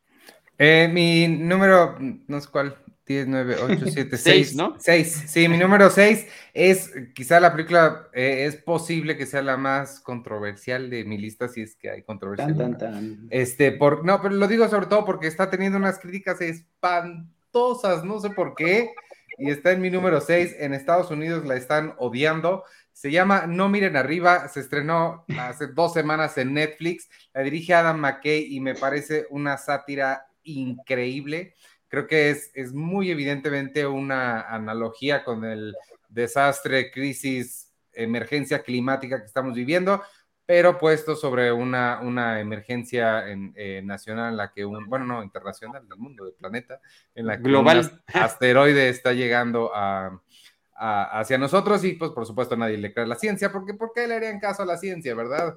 Este, me pareció increíble, creo que esta es exactamente la forma en la que reaccionaría la gente. La están criticando por ser, por un lado, demasiado exagerada y por otro, por nada más hablarle a la gente que ya está de acuerdo con ella. Este, a mí, o sea, sí, es, todo eso es cierto, pero creo que no está nada alejado de la, de la realidad. Creo que em, ahorita con esto que estamos viviendo de la pandemia, muchos dijimos, bueno, ya que llegue la vacuna, está, va a estar bien todo y nadie nos esperamos que cuando llegara la vacuna la gente no se iba a querer vacunar. Entonces, sí. este, sí creo que la sátira que hace eh, esta película es eh, muy precisa, muy, muy em, atinada y sobre todo destacar a, Jennifer Lawrence, que me parece que hace un trabajo excepcional en la, película. A, mí también me gustó muchísimo, eh, eh, la tengo en honorífica. Este, Don't Look Up eh, tiene un tono muy divertido, de farsa, fársico completamente, es una caricatura política y eh, con un reparto muy interesante. A mucha gente, entre las cosas que se quejan es que están horribles las actuaciones. Es que así es, ese es el tono que le quiso dar el director McKay a estos personajes y creo que todos lo logran muy bien, pero sobre todo Jennifer Lawrence, que si bien no es una de mis actrices favoritas, creo que aquí luce espectacular con el personaje que le toca, al igual que DiCaprio, que también me parece que hace cosas distintas película con película, no es uno no es un hombre que lo veamos encasillado. Así que ahí está esta recomendación eh, de reciente estreno en la plataforma de Netflix, Don't Look Up, Enrique. Sí, yo no tengo en mi lista de mención honorífica, pero la verdad es que la disfruté mucho y a mí me dio mucha curiosidad cuando vi que estaba Leonardo DiCaprio, porque conocemos que Leonardo DiCaprio selecciona muy bien sus, sus papeles, ¿no? Es muy cuidadoso, es un actor que no lo vemos haciendo películas todo el tiempo, cuida muy bien sus papeles y dije, ah, caray, pues, ¿por qué habrá hecho esta película? Cuando lo vi, literalmente lo entendí todo y dije, pues claro, es que quería gritar algo y literalmente grita algo muy desesperadamente que, este, pues sí, obviamente está creando mucha controversia en los Estados Unidos porque la situación política es muy complicada en un país en donde justamente, como decían, este, pues literalmente estaban aventando las vacunas y, pues ya muchas han caído también acá porque pues allá, allá hay una gran parte de la población que no se quiere vacunar y toc toc, como decía eh, Bill Gates, pues está en la situación del cambio climático que, que ya está, o sea, como que lo queremos, no queremos ver arriba. Nada más. Este, una cosa, Enrique, nos pidió Greta Thunberg el año pasado que ya le llamáramos emergencia climática, no cambio climático, porque eso no suena suficientemente grave. Bueno, pues ahí está, pero yo creo que a pesar de todo, si gritáramos en la pantalla sería insuficiente, pero sí está bien. Emergencia, eh, emergencia climática, ¿verdad? Sí. Muy bien, lo voy a, me lo voy a tatuar. Y además de la emergencia climática que se menciona en la película o la que está aludiendo a través de esta figura del cometa, eh, está el otro tema que tiene que ver con la política y que ahí sí la podemos trasladar a muchísimos países en torno a la forma en la que los eh, líderes eh, nacionales quieren dar una perspectiva de las cosas a los ciudadanos. Entonces, bueno, pues nada más ahí la dejo. Y un desdén, un desdén que se ve en esta película a la ciencia que podemos también ver replicado en otros. Y los medios también. claro, y los, bueno, pero por supuesto. Y el público también, también están diciendo, el, oye, y creo que esa parte de la caricatura que hacen entre la noticia de que un cometa está por estrellarse con la Tierra, pero el reencuentro amoroso de una pareja eh, eh, de celebridades, eh, pues resulta que tiene más hits, ¿verdad? El tema de la pareja de celebridades, que la gente que está gritando, miren al cielo, el cielo se cae, como decía, decía Chicken Little, o en su primera versión en español del cortometraje original de Disney, perdido, por cierto, que en ningún lado aparece, donde el pollito se le llamaba el pollito imbécil y decía, el cielo se cae, y nadie, nadie le hacía caso. Bueno, pues ahí está Don't Look. Muchas gracias, Ivanovich. Enrique. Muy bien, en mi lugar número 6, eh, otra película que también ha dividido opiniones, que es Titán de Julia Ducournau, una cinta que, pues sí, la verdad es que a, la gente ha gustado, a la gente también no le ha gustado, es una película confrontativa, es una película incómoda, sin duda. Eh, me gusta mucho cómo están escritos los personajes, es una película que sí, a la primera... Eh, yo es una película de diversas lecturas y creo que no es así como de, ah, simplemente lanzaron cosas y, y que cada quien agarre. No, la verdad es que también creo que está muy bien escrita. Me gusta mucho la actuación de Agatha Russell, que es la, chica principal, la verdad es que está espectacular. También el, actor que hace de, bombero en la película. y pues ya, o sea, vemos justamente el análisis de, una autora, porque Julia Ducournau ya a través de su carrera ha manejado este tipo de temas, el asunto de la familia, todo el asunto sexual, la violencia, las soledades, inclusive también las masculinidades en el personaje del, del bombero. ¿No? Este, mm, la verdad es que me parece una película muy interesante y también justamente en toda esta división eh, creo que es muy relevante que haya ganado la palma eh, de oro en, Cannes, ¿no? Porque eh, hablando con, con Jean-Christophe, a quien le, mando un saludo, este, me decía, sí, cuando gana en, en, Cannes, la verdad es que dividió opiniones de, manera abrumadora, pero para muchos es como de qué bueno, qué bueno, porque fue una apuesta del propio festival para darle un premio a esta película. Y por el otro lado, por ejemplo, vemos que los Óscares pues, no entró a la, shortlist, ¿no? O sea, ahí vemos otro tipo de, de, consideraciones. Eh, creo que es una película que hay que ver y si ya están ahí, pues ya también vean este Raw de Julia Ducournau, que es la película anterior, que vale mucho la pena y que también tiene muchos elementos de eh, esta autora que habrá que seguir. Será difícil también para ella, ¿eh? después como ver qué es lo que sigue después de todo este éxito. habrá que ver cómo sigue la carrera de Julia Ducournau. ¿A dónde va a llevar esta, esta afición que tiene por lo carnal? Eh, y que se manifiesta en sus personajes, ¿no? Y bueno, por supuesto que cuando se habla de ella y de su obra, eh, se piensa también en, en Cronenberg. Entonces, eh, pues ahí está, así está ese referente. Yo tengo una película, fíjate que yo no, a final de cuentas no quedó ni en mis menciones honoríficas, ¿eh? y eso que es una película que está prácticamente en la lista de muchísimos, muchísimos colegas. La entiendo, me parece muy bien, pero no, no, no es lo que yo normalmente eh, busco cuando, cuando voy al cine. Así que bueno, ahí está Titán. Eh, me toca mi número 6, que ya la mencioné hace ratito, es Los Lobos. La mencioné cuando la, citó eh, Rosalina Piñera. Así que te paso, Rosalina, la palabra para que vayamos con tu película siguiente.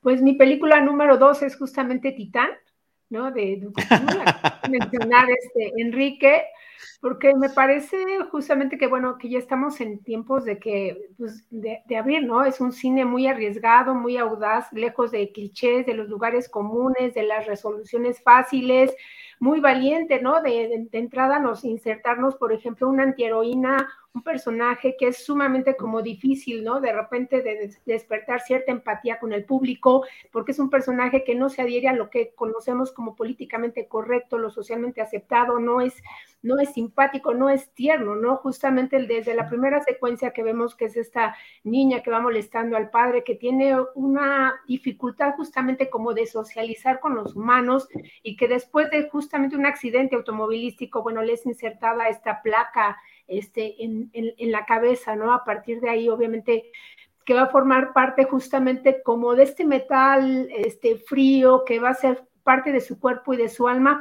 y que nos va a llevar como a lo largo de la película y transitando por varios géneros a la búsqueda del amor, pero del amor incondicional, ¿no? Y justamente que ella este, lo va a encontrar en este personaje que me, este bombero que he mencionado Enrique, ¿no? Interpretado por Vincent Lindon, pero a través de un cambio de identidad, de una búsqueda de aceptación, de una un anhelo justamente de pertenencia que tiene este personaje este, de, de, Titán, esta mujer interpretada por Agatha Roussel, ¿no? nos va a hablar también acerca de la prisión del cuerpo, de los cambios de identidad, de cómo te tienes de repente que transformar justamente para ser aceptado o para asumirte como otro o para, como en este caso, eh, lograr eh, entrar y formar parte de una familia, aunque tengas que cambiar de sexo. Es una película sumamente compleja por todos los temas que maneja, no solo el transgénero, este, la, la búsqueda de identidad, por los elementos surrealistas, las fantasías, ¿no?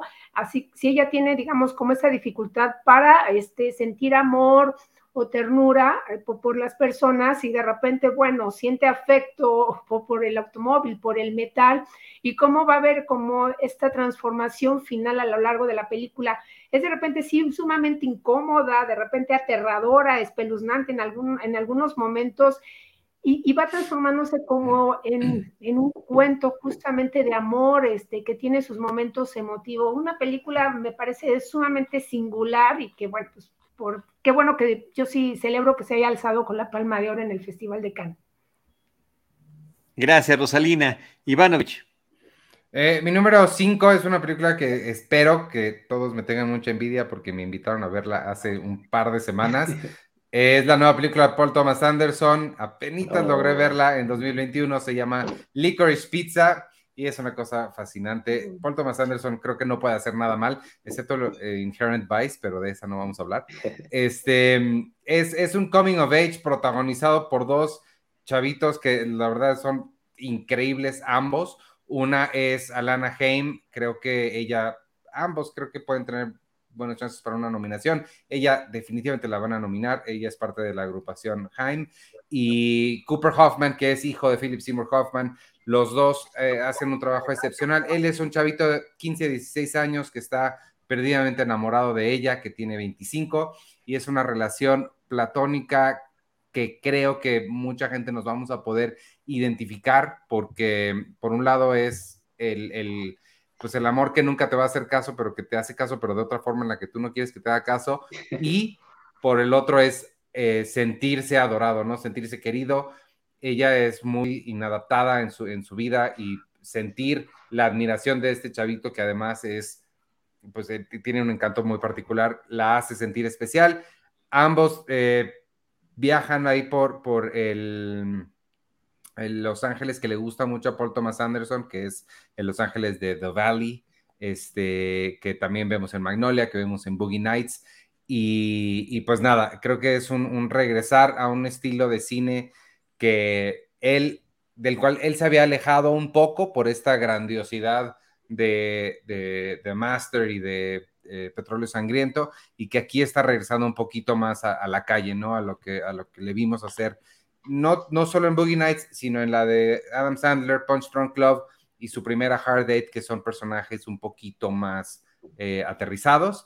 Esta es la, más linda, la más dulce de todas sus películas y creo que va a, creo que va a sorprender a mucha gente y les puede gustar mucho. Además, y, y, esto lo podemos platicar cuando la vean y me lo explican porque no entiendo bien qué hizo. Eh, muchos, incluidos eh, estos dos eh, protagonistas, son hijos de gente del cine, o sea, aparece, o, familiares. Aparece el papá de DiCaprio, por ejemplo, aparece la hija de Spielberg. Hay, hay, muchas personas de la industria que están como relacionadas con, con otras personas que eso luego me lo, me lo explicará alguien más letrado e inteligente que yo. Muy bien. Eh, un poco de trampa porque todavía no se estrena por acá en nuestro país. aparentemente en este mes es cuando finalmente eh, llegue esta cinta a México. Pero bueno. El, 17 de marzo, hoy me acaban de. Hasta marzo. Hasta Valga. Hoy me acaban de confirmar. Lo siento, amigos.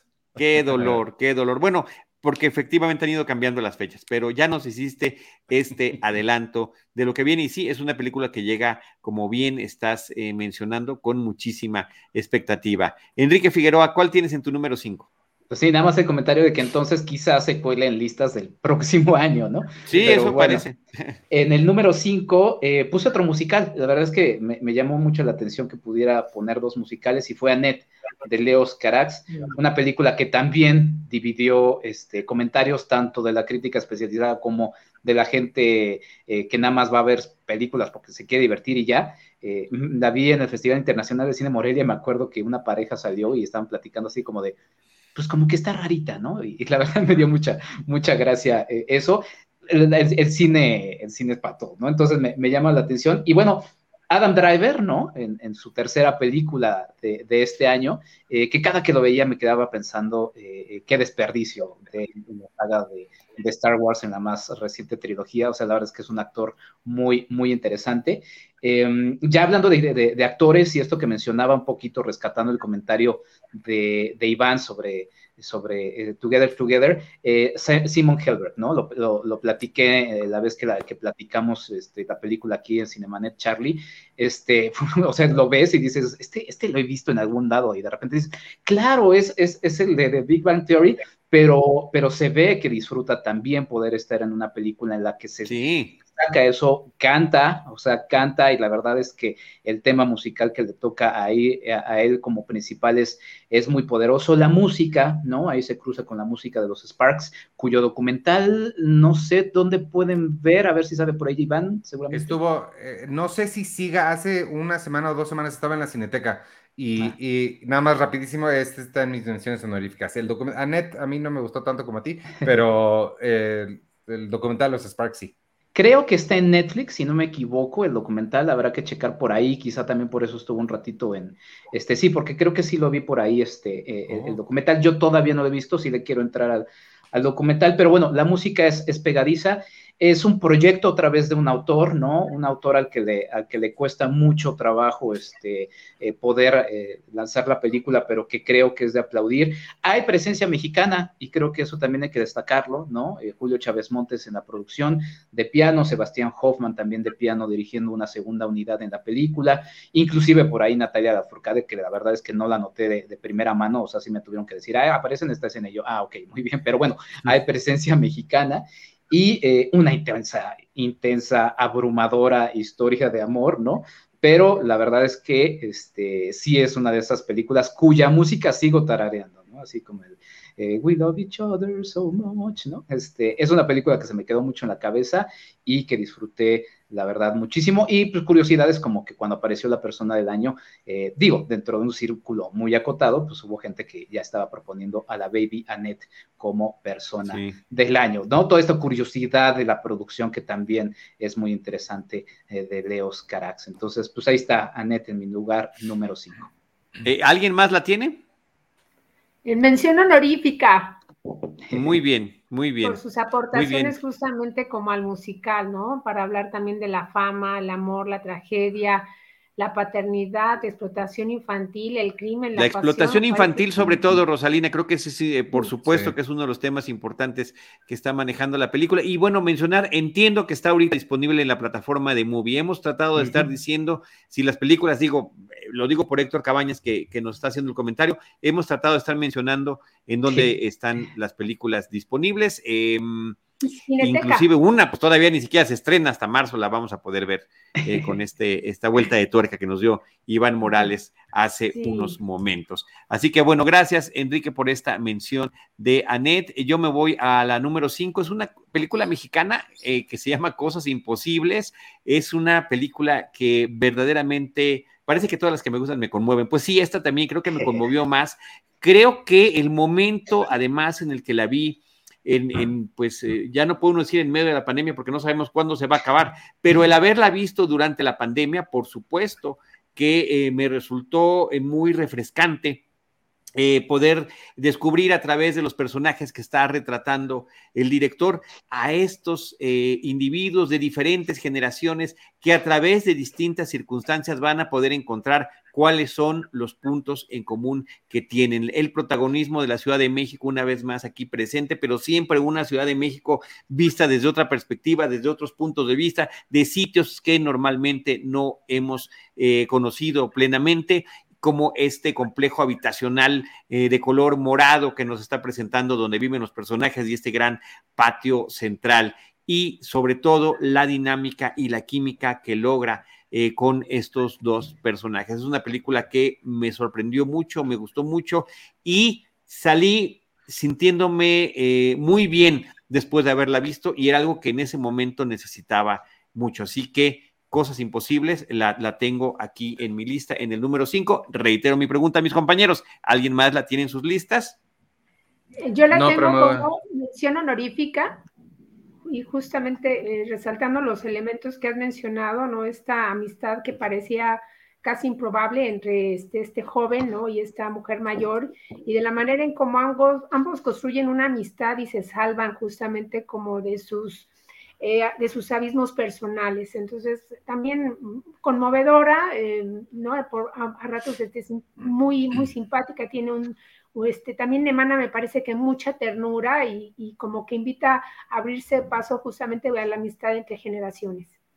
Sí, bueno, y además el tema, una vez más tocado porque es vigente, es importante hablarlo de este machismo eh, tan predominante en nuestra sociedad y cómo puede perseguir a una mujer. Eh, a pesar de que ya no está en esa relación donde eh, lo sufrió. Entonces, eh, eso también me pareció muy duro y muy interesante. Ernesto Contreras en una película de ficción no escrita por su hermano. Esto también es interesante. El, el guion eh, lo hace una chica que se llama Fanny Soto, que termina, pues él conociendo a través de uno de los eventos de promoción eh, de creación eh, fílmica en los que participó. En ese momento él estaba como director o presidente de la Academia Mexicana de Cine y este, cae sillón en sus manos y pues dijo que lo tenía que dirigir y la verdad que creo que queda un trabajo sensacional. Cosas imposibles en el número 5. ¿Con cuál seguimos, Rosalina? Eh, mi número dos de películas mexicanas, Noche de Fuego de Tatiana Hueso, este, con en el elenco eh, Mayra Batalla, este, Guillermo Villegas, Norma Pablo, Olivia Lagunas, eh, que nos narra justamente la amistad de, tres niñas, ¿no? Ahí en, la sierra, en, justamente que están creciendo entre la siembra de la amapola y todo lo que significa justamente ser mujer en un entorno violento, ¿no? En, un pueblo, en el, filmado en el pueblo de Neblinas, con fotografía de Daniela Ludlow, em, y que está basada justamente, bueno, en esta novela Oración para los Desaparecidos de Jennifer Clement, y que, bueno, eh, obviamente es evidente la mirada documentalista de la directora, ¿no? Que no, que no opta por una violencia gráfica, ¿no? Sino que descansa justamente en las expresiones, en los rostros, eh, la observación de estas jovencitas justamente y del, del entorno en el que les ha tocado vivir, ¿no? De mm, cómo el sufrimiento, digamos, de las madres, donde les tienen que cortar el cabello para quitarles un poco de atractivo y, y de alguna manera em, lograr una posición para ellas mucho más segura en este, en este entorno justamente en el que están creciendo. Entonces me parece como una película que retrata una parte de este México, también esta problemática, ¿no? En, torno justamente a, la situación de, digamos, de las mujeres, ¿no? De lo que significa justamente ser mujer en este país. ¿Alguien más la tiene? No sé. Está en mi número 10 en la lista alternativa, pero sí quería mencionar el asunto de eh, el adultocentrismo también en esta cinta. Hay una escena muy particular en la que la hija le reclama a su mamá y le dice, ¿por qué se quedaron callados cuando el profesor les preguntó la situación que estamos viviendo? Y es justamente eso, creo que también es de repente esta situación de no de pues, no querer explicar quizá algunas cosas que están sucediendo en un entorno en el que pues no queda de otro más que hacerlo. Y también creo que se estrenó en un momento en el que estaba toda esta discusión de, de, ay, las pobres mujeres afganas que están siendo expulsadas de su país, no pueden estar allá, que sean bienvenidas en México y de repente sale esta película y dices, a ver, la mujer en México también no tiene una situación nada sencilla. Eh, en muchas partes del país, el asunto de los feminicidios lamentablemente es, una cosa que sucede eh, todos los días en, distintas horas, entonces, este, pues una película muy, muy importante y que se va ahí, está en la, en la shortlist a la carrera del Oscar, esperemos que se cuele ahí para que más gente la, la vea y, la comente. Noche de Fuego que está disponible en la plataforma de Netflix. Eh, gracias, Jaime. Y también Jaime me recuerda que en el caso de Cosas Imposibles, que es la que mencioné hace unos instantes, está a la renta y a la venta en tiendas digitales. Eh, ya saben ahí eh, cómo, cómo poder encontrarla en distintas plataformas. Hay las opciones de renta o compra de las películas. Eh, Ivanovich. La siguiente es la última que les prometo que no sé su paradero. Este, no, no, se llama, es la nueva película de Mike Mills, el director que recordarán por Beginners, protagonizada por Joaquín Phoenix, se llama Come On, Come On. Estoy seguro que en cualquier momento Jaime nos dirá si tiene o no estreno en México en algún momento. Este es otra vez una, mm, una masculinidad diferente a lo que estamos acostumbrados a ver en pantalla. Es la historia de Joaquín Phoenix y su hermana, bueno, la historia de él y su sobrino. Em, su hermana le encarga, le pide encargarse de su hijo pequeño, tiene, tendrá unos 8 o 9 años el niño, y es la historia de ellos dos, em, cómo se las arregla este hombre que es pues soltero, no tiene experiencia con niños, está muy separado de su hermana, entonces tampoco con el sobrino ha convivido mucho y de repente la, la, mamá pues se lo, se lo encarga porque ella se tiene que ir a ver al papá del niño que está en problemas de, de, este, de, salud, de drogadicción y demás, me parece. Y pues es la historia de ellos dos, se van a un viaje a Nueva York, él lo está acompañando. Joaquín Phoenix interpreta a un productor de audio, entonces todo el tiempo está grabando entrevistas con otros niños a quienes les pregunta cómo ven el futuro. Y entonces está la película en, dividida entre esas dos, digamos, como narrativas, entre las respuestas que dan los niños sobre cómo ven el futuro, qué les asusta del futuro y qué les da emoción sobre el futuro, y la historia de él y su sobrino, de cómo se van conociendo, hartando, ¿no? Y creo que además em, es una visión muy buena para todos aquellos que creen que ser madre es fácil, sobre todo para las madres solteras. Este, creo que si alguien que nos está escuchando es madre soltera y tiene gente que no le entiende o que cree que está bien fácil lo que hacen, pónganles esta película para que vean cómo los, los, líos en los que se mete Joaquín Phoenix por no tener nada de experiencia con un niño y ya grandecito, no es tampoco un bebé. Claro, pero no creo que haya nadie que crea que, que, está fácil ser madre soltera, de verdad, que, qué situación. Y bueno, muy interesante que sea Joaquín eh, Phoenix quien está interpretando este papel, sobre todo porque él, que fue eh, desde niño actor, también creo que puede tener y ah, traer otra perspectiva distinta a, este, a, lo que está haciendo y, está padre que sea su personaje el que esté entrevistando a estos chicos. Parece que en español se llama Siempre Adelante. Yo ya chequé en el sistema de, mm, que tengo para ver dónde están las películas, eh, no la tengo disponible en ninguna plataforma y nos dice Jaime que es de Diamond Films y todavía no tiene fecha de estreno en cines acá en México. Muy bien, Enrique pues esperemos que llegue, ¿no? Y este, y, pues nada, sí, lamentablemente sí hay gente que cree que es fácil, ahí están todos los memes en donde se burlan de esto de mamá luchona y, y todo eso. Hay mucha gente que sí lo piensa así, entonces este, creo que sí sería, que sería bueno que le echaran un ojo. Habrá que estar pendientes de Diamond. Ojalá, ojalá se pueda ver. Este, en mi número cuatro está The Power of the Dog de Jane eh, Campion, una película que se puede ver eh, ya en Netflix. A mí me tocó verla en el Festival Internacional de Cine de Morelia. Nos platica la historia de los hermanos Burbank. Eh, yo, sí le veo elementos de western, aunque hay también ahí como hasta de suspenso, ¿no? Porque la verdad es que, y aquí estamos viendo en pantalla al protagonista, o uno de los protagonistas, que es Benedict eh, Cumberbatch, otra vez en esta sección que ya inauguramos este, con Iván, ¿no? De actores del mainstream que entran a hacer papeles con, directores este, para poder arriesgarse a hacer otras cosas. Lo vimos recientemente en Spider-Man, pero aquí la verdad es que hace un papel totalmente distinto, un papel este, que inclusive hasta con chiflidos te, te, saca, te saca así como miedito, ¿no? O sea, es un personaje muy interesante y eh, esa era la anotación que estaba haciendo hace unos momentos. Yo la hermanaría justamente con Territorio de Andrés eh, Clarion, porque nos habla justamente de lo tóxico que terminan siendo estas eh, masculinidades yo creo que es interesante porque, no diré más descubrir el por qué, porque eso va apareciendo a lo largo de la película. Y este, la música de Johnny Greenwood, eh, miembro de Radiohead, que también vale mucho la pena. Y pues bueno, todo el asunto de los paisajes. La verdad es que es una película que vale, vale mucho la pena. Creo que fue la película que más me gustó del Festival Internacional de Cine Morelia. Y es una película que se puede volver a ver y volver a analizar y pensar. Y que sí se inserta en todo este asunto, que ya podremos analizar sobre, pues sí, un tema que ha estado muy presente en, nuestro cine y es algo de nuestra época, ¿no? Todo este asunto de las eh, masculinidades, lo, nocivo que terminan siendo, y este, y el elenco, la verdad es que también está muy, muy interesante. Padrísimo. Kirsten Dunst también, ¿no? Este, en fin, la verdad es que es una película que vale la pena. Sí, bueno, yo soy fan de Benedict Cumberbatch y efectivamente hace absolutamente de todo, así lo, lo, lleva en su trayectoria y es estupendo para eh, los distintos roles que le han tocado en su trayectoria y esta, por supuesto, que no es la excepción y efectivamente el final es... Andrea es más fan, ¿no?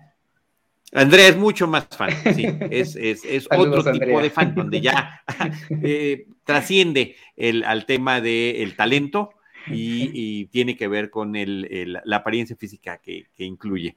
Pero bueno, ahí está. Esa. ¿Alguien más la tiene? Mención honorífica. Y mi número uno.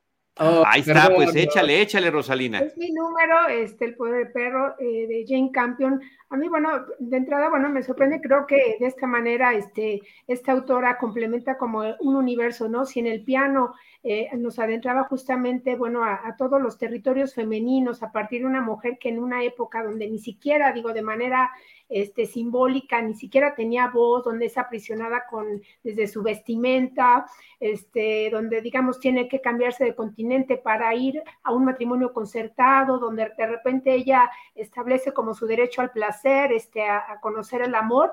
Aquí justamente en El Poder del Perro, esta, esta autora, bueno, este, se adentra justamente a los territorios masculinos en un entorno eh, en el mejor entorno posible, estoy pensando justamente acerca de las masculinidades, que es el género del western, para plantearnos pues un duelo emocional donde ni siquiera es necesario disparar una, una pistola para enfrentar y para devastar a tu enemigo, ¿no? De cómo de manera tan sutil eh, nos plantea este, la crudeza, la dureza justamente de la violencia emocional que obviamente va, va devastando este, al, personaje eh, interpretado por Kirsten Dunst, ¿no? Que es una violencia obviamente que se dispara en todas direcciones, que es contada justamente con un suspenso, una tensión, y, hay que tener como mucho, eh, mucha atención justamente a todos los close-ups, a todos los detalles, ¿no? De, cómo también ella maneja los espacios, de cómo una escalera o una casa o las sombras justamente de estos, de esta casa donde llega el personaje de, de, Kirsten Dunst, bueno, que hay que comentar que obviamente está planteada a partir, bueno, de la relación entre dos hermanos, uno obviamente amable, gentil, y otro completamente este, perverso, este, malo, eh, como este, uno de ellos, bueno, lleva, conoce a una mujer y esta mujer tiene un hijo que en aquel entonces, bueno, siguiendo los términos de la película, pues se consideraba afeminado. Y obviamente eh, este, esta visión que, bueno, esta, esta condición que no era justamente aceptada, que empieza a ser obviamente el objeto, ¿no? Que convierte a este personaje interpretado por eh, Cody Smith McPhee eh, como el objeto justamente no solo de, de, los odios, sino de todos los ataques del personaje encarnado por Benedict Cumberbatch. Me parece este, que tiene muchos eh, canales justamente de interpretación y de, y de, mensajes y una película, bueno, magistral en, en, todos sentidos. Sí, yo la tengo como mención. Este Jesse Plemons también me parece que es espectacular. Y nada más sumar a lo que estabas mencionando de eh, eh, la forma en la que está retratada.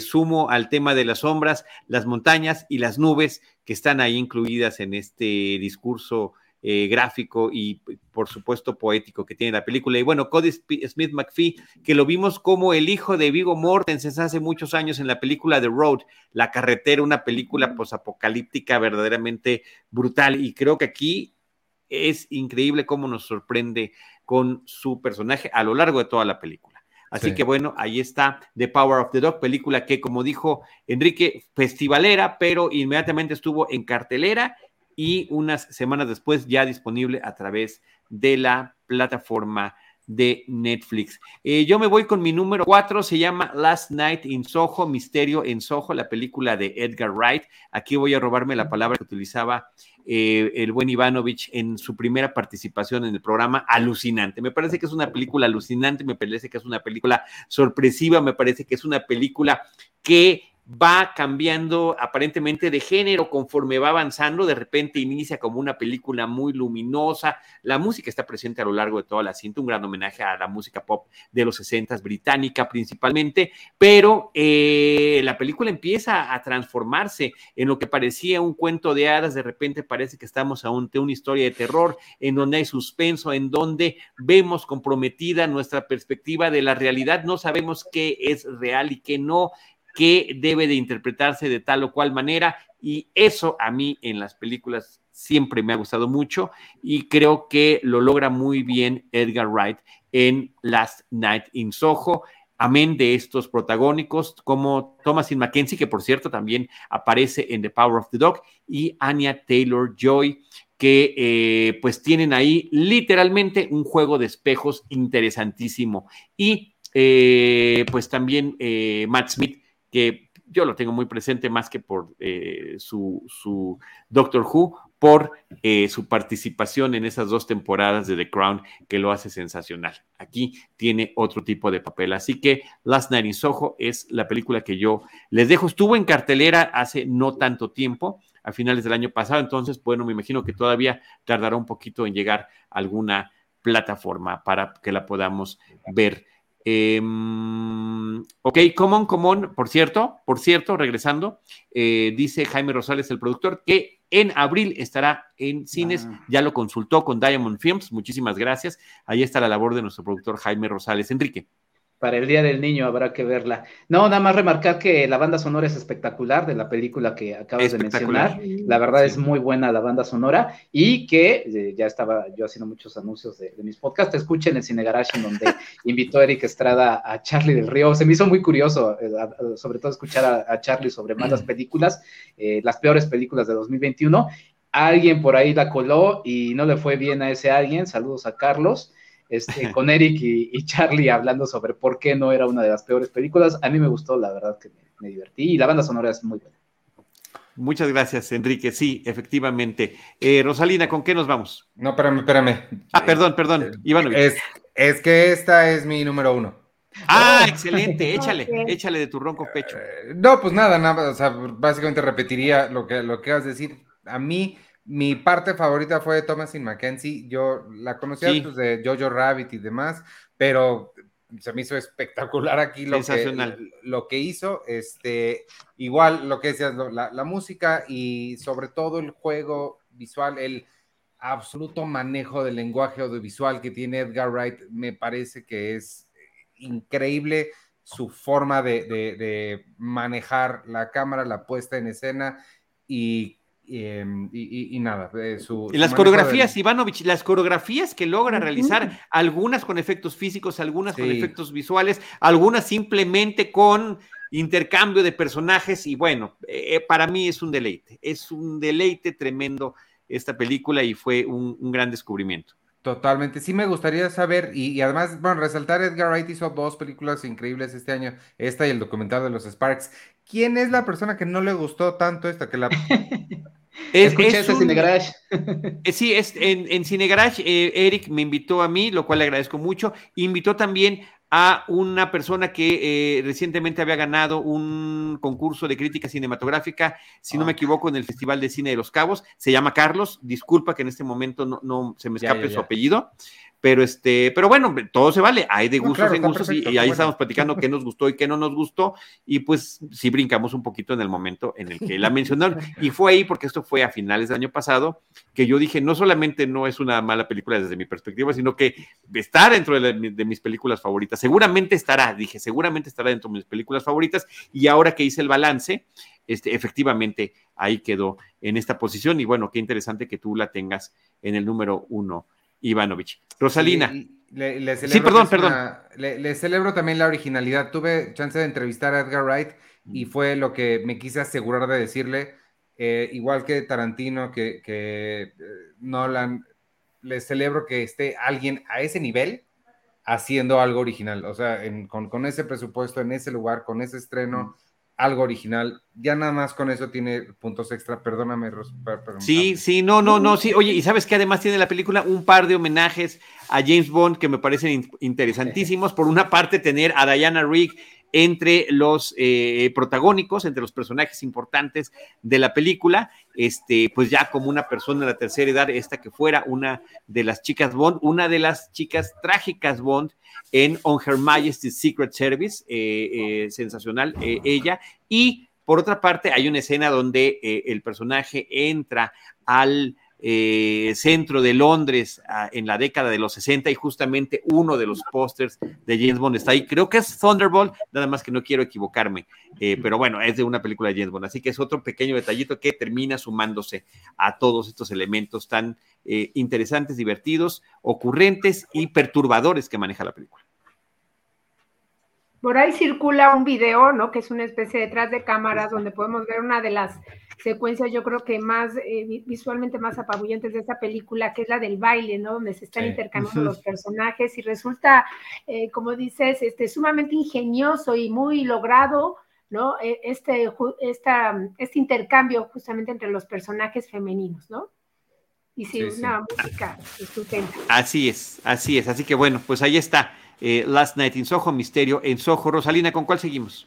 Mi número uno del cine mexicano, eh, Sin Señas Particulares de Fernanda Valadez, este, que me parece una obra completa, este, contundente, en el elenco Mercedes Hernández, David Illescas, y que nos habla, bueno, pues de estos personajes, ¿no? Este, estas madres coraje que, que, se lanza justamente a la búsqueda de sus hijos desaparecidos, en este caso Magdalena, que bueno, ya desde, desde el nombre no va planteando justamente este, este dolor, ¿no? Que inicia, ella, ella se niega a, aceptar que su hijo ha muerto y a firmar, bueno, este, el acta de, del certificado de defunción y decide lanzarse justamente a las, al México profundo, ¿no? A estos pueblos en una especie como un viaje terrenal, pero que la lleva en un descenso al inframundo para dar justamente con el paradero pues de, su hijo que, inicialmente había eh, anunciado que, se, que iba a cruzar la frontera de Estados Unidos pues en busca justamente de mejores condiciones de vida. A lo largo de este viaje este, se encuentra una serie de elementos muy simbólicos, este, nieblas, este, paisajes este, nublados, tristes, ¿no? Y, el retrato me parece sumamente conmovedor y, muy, muy valiente y hasta cierto punto, hasta cierto punto perturbador acerca del rostro del mal, ¿no? Que de repente nos es narrado por, por uno de los, un anciano justamente que ha sufrido este, un ataque este, de, la, de la violencia eh, en un autobús, digamos, de pasajeros, en donde muchos de, los, de los que viajaban ahí, pues han sido desaparecidos. Una película muy completa que habla lo mismo de migración, de las desapariciones, como del reclutamiento forzado, ¿no? De, los jóvenes justamente a em, las actividades, a los grupos criminales, ¿no? Y este retrato de que no, justamente el mal, todo, todo este, este, este dolor que aqueja a México de norte a sur, no tiene otro rostro más que el del diablo, ¿no? Que es retratado en una de las escenas cumbres de la película, una fotografía de Claudia Becerril, que es, me parece que es extraordinaria, este, una música también eh, de Clarice Clarice Jensen, que me parece que retrata todas estas eh, sensaciones de temor, de esperanza, de inquietud y de desolación, y de cómo este personaje, esta madre que busca a su hijo, se va a encontrar con un hijo que también regresa a, un pueblo casi desaparecido también a buscar a su madre, ¿no? Entonces me parece que se retratan justamente estas familias eh, que han sido golpeadas a partir, bueno, de la violencia. Extraordinaria esta película para mí. Fíjate que yo la tuve en mi lista de lo mejor del 2020 porque, y seguramente Enrique lo va a recordar bien, se estrenó en un festival, fue de esas primeras veces que estábamos pudiendo ver por el tema de la pandemia algunas de las películas en línea, tanto Enrique como Carlos Gómez Iniesta me la recomendaron muchísimo y cuando la vi, por supuesto, que resulté igualmente eh, sorprendido. Y eh, es una película que está disponible en varias plataformas, eh, a la renta o a la venta, en Cinepolis Click, en Apple TV, es, eh, como dice eh, Jaime, en estas descargas digitales. Eh, Enrique y después Ivanovich. Ah. Sí, es que esta película le, pasó como lo pasará con Licorice Pizza, ¿no? O sea, se coló, estaba en la lista de, muchos del año pasado, en mi, en mi, lista estuvo en el lugar número dos. y nada más comentar que estuvo en el Festival Internacional de Cine Morelia y también que la verdad, la verdad, la verdad, o sea, se mencionó ya eh, Noche de Fuego, pero a mí me gusta mucho más esta película, justamente también como la coloca este Ross.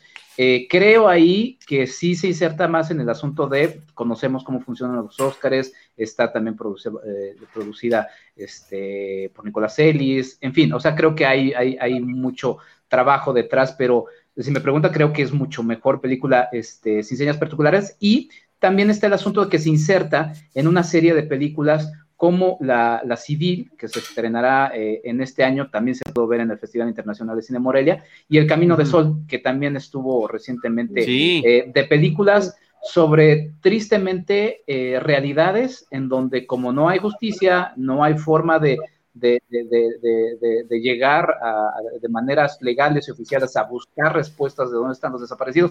Ahí está Yotzinapa, por ejemplo. Este, los, pues sí, las, las personas son las que tienen que tomar esto y sin señas particulares creo que lo hace muy bien. Yo inclusive diría que es una de las mejores películas eh, mexicanas en, los últimos años. La verdad es que en mucho tiempo, sí, correcto. Totalmente de acuerdo, Ivanovich. Eh, la, la, civil está bien padre. me decía, ¿por qué la vi? Ya me dijiste por el festival. Este, no, yo no, no, quería añadir nada, este, más que eh, le tengo mucho cariño a esta película. Yo también estoy de acuerdo con Enrique, creo que es de las mejores en muchos años. Y este, y pues nada, sí, sí, también la tuve en el año que fue y, nada, felicidades. Muy bien, muy bien. ¿Con, cuál película seguimos tuya, Ivanovich? Este, a mi número, a mi número 3, esta sí todavía no se estrena, pero se estrena la semana que entra, no, no falta tanto tiempo. Se llama Spencer, es la nueva película de Pablo Larraín, es la historia de un fin de semana en la vida de Diana, interpretada increíblemente por Kristen Stewart. Es una película que funciona, sí es como todo el cine de Pablo Larraín, tiene un tono muy particular, tiene unos visuales increíbles, pero muy particulares también. Me gusta mucho el ojo y el tono que maneja este cineasta chileno. Es, en ese sentido muy similar a, a Jackie, aunque a mí me gusta, me, gustó mucho más esta que Jackie. Siento que es un poco más accesible. Jackie se iba un poco más por la, eh, por, la por, la ambientación o por las atmósferas que por la historia que estaba contando. Esta creo que hace una muy buena unión entre atmósferas y, e historia o, desarrollo de personajes. Y, pues nada, creo que me, cautivó mucho la película. Igual no tiene una narrativa clara, no es una historia de, ah, ¿qué pasará con Diana ahora? Eh, pero sí, sí te deja eh, una buena sensación de quiénes eran estas personas. Creo que más allá de contarte una historia real, la película misma se describe como una fábula, este, creo que, creo que va por ahí entender todo un sistema de pensamiento y una persona que está insertada en ese, en ese esquema y que pues ni quiere estar ahí ni pertenece ahí, ¿no? Em, y de nuevo remarcar el trabajo de esta niña, que es increíble lo que hizo esta niña, que se llama Kirsten Stewart. ok, muy bien, pues Spencer, esperaremos el resto de Mortales a que la película sea estrenada en nuestro país. Nos adelantas que será este mismo mes, lo cual nos llena de alegría y ojalá que la podamos ver eh, pronto. Enrique, ¿con cuál película seguimos? Sí, bueno, sí, yo no incluí justamente Spencer porque sí, todavía no se estrena y no ha aparecido en ningún festival, pero eh, La Hermano, y a mí me pareció muy interesante porque me quedé pensando en ella, quizás lo estoy forzando demasiado, Lo Hermano con mi número 3, que es Benedetta de Paul Verhoeven, que esa la vi en una muestra que hicieron, este, si no me equivoco, fue en Mórbido, a inicios de, diciembre, fue una muestra abierta al público, este, sala, sala llena, se estrenará en un par de semanas, Benedetta de Paul Verhoeven, pero le estaba pensando mucho justo a, raíz de haber visto Spencer, con, por ejemplo, The Last Do de Ridley Scott, ¿no? Este, la ya mencionada Spencer, hasta con, hasta con Being de, de Ricardos, con Titán, con Cosas Imposibles y con Last Night in Soho. ¿Por qué? Porque, se estrenaron este año.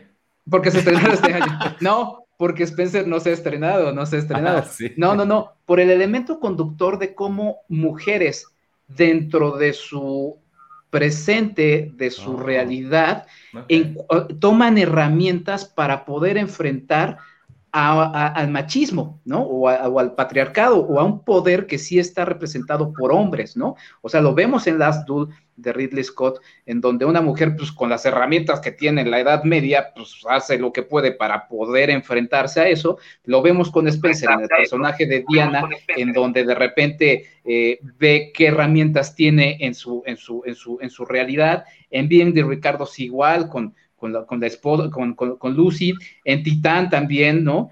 O sea, sí encontré... En Last Night in Soho también.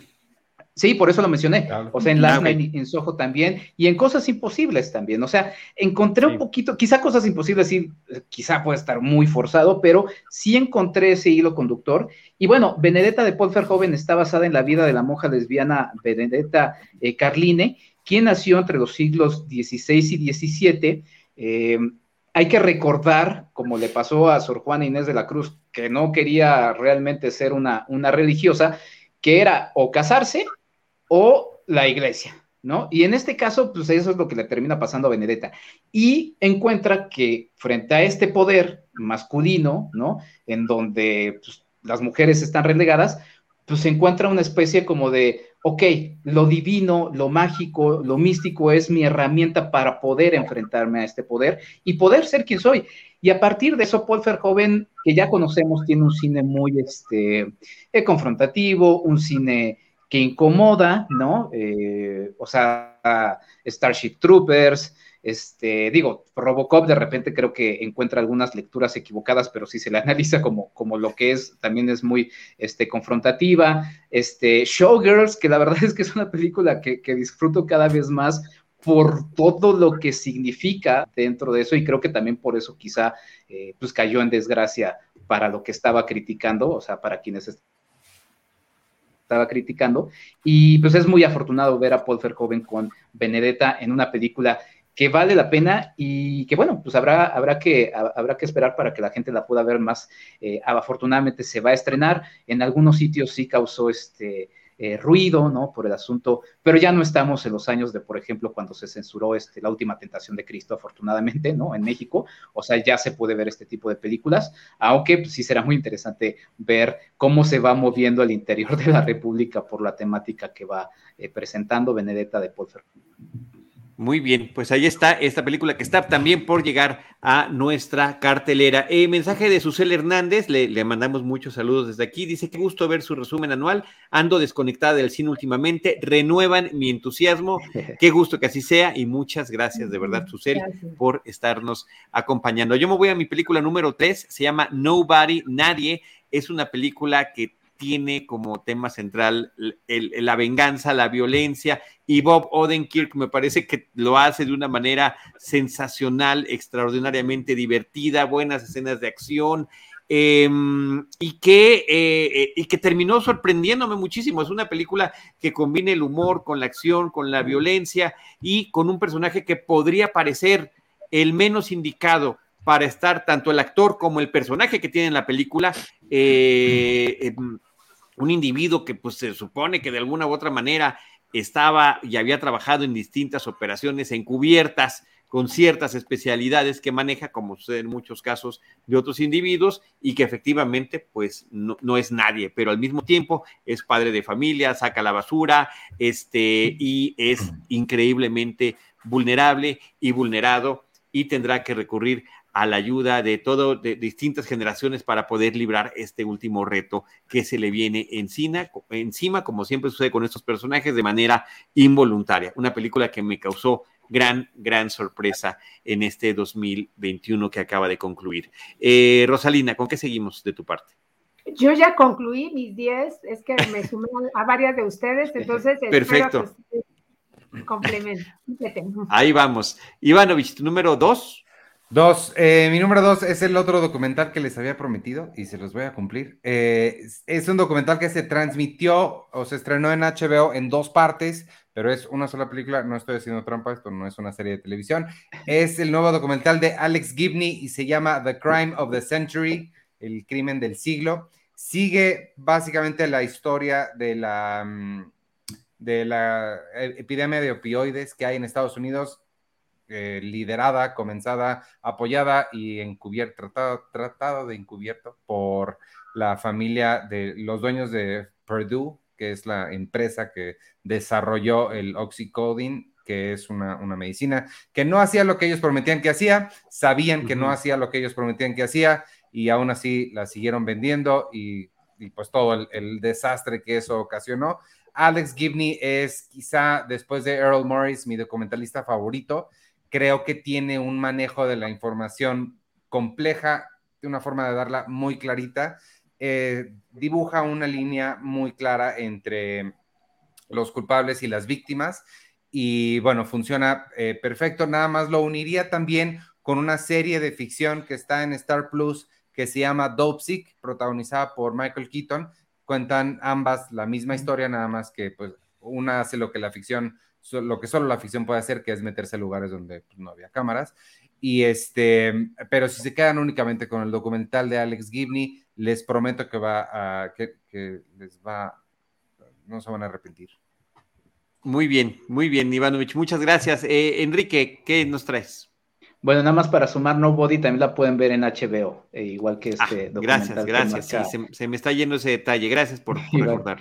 Sí, pues mi número dos eh, continúa en esta idea temática de, niñas y niños Y la verdad es que es una película fuertísima, la pude ver en el Festival Internacional de Cine de Guanajuato. Estas sí, estas sí son de las que, esta y la, la uno, creo que son de las películas que tristemente, si no las vieron en el festival, será difícil seguirle la pista, aunque creo que es una película que deberían ver eh, debería verse en todas las escuelas. Se llama Playground, es de Laura Vandel, es una película de Bélgica. Está por ahí en el shortlist hacia los Oscars. Estaría muy bien que justamente se, se nominara justamente para que llegara a más gente.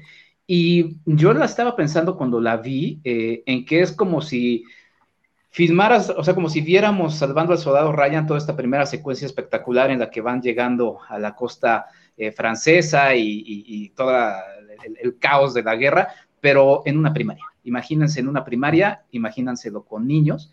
Estamos viendo la historia de, Nora y de Abel, son dos hermanos, Nora es la, hermana eh, pequeña, y está muy asustada, está muy asustada porque no sabe qué es lo que le va a esperar en la primaria, eh, ve mucho ruido, tiene miedo de entrar. Y lo vemos a nivel de ellos, o sea, estamos viendo desde su punto de vista, la cámara baja a su altura, literalmente no estoy exagerando con esto de Salvado al Soldado Ryan, o sea, lo vemos moviéndose eh, como si fuera una, una cámara al hombro, moviéndose en este territorio tan hostil que es una primaria, y de repente vemos cómo Nora se da cuenta de que Abel, su hermano, está siendo violentado por bullying, pero un bullying tremendo, un bullying que de repente, o sea, de verdad a uno, a uno estremece y lo peor es que uno piensa y dice, sí, esas cosas suceden, ¿no? Esas cosas pasan. Hay una escena muy, híjola, y a mí como profesor, como maestro, me dio mucha desesperación en donde vemos a los profesores, que son pocos comparando con el número de niños que tienen que atender,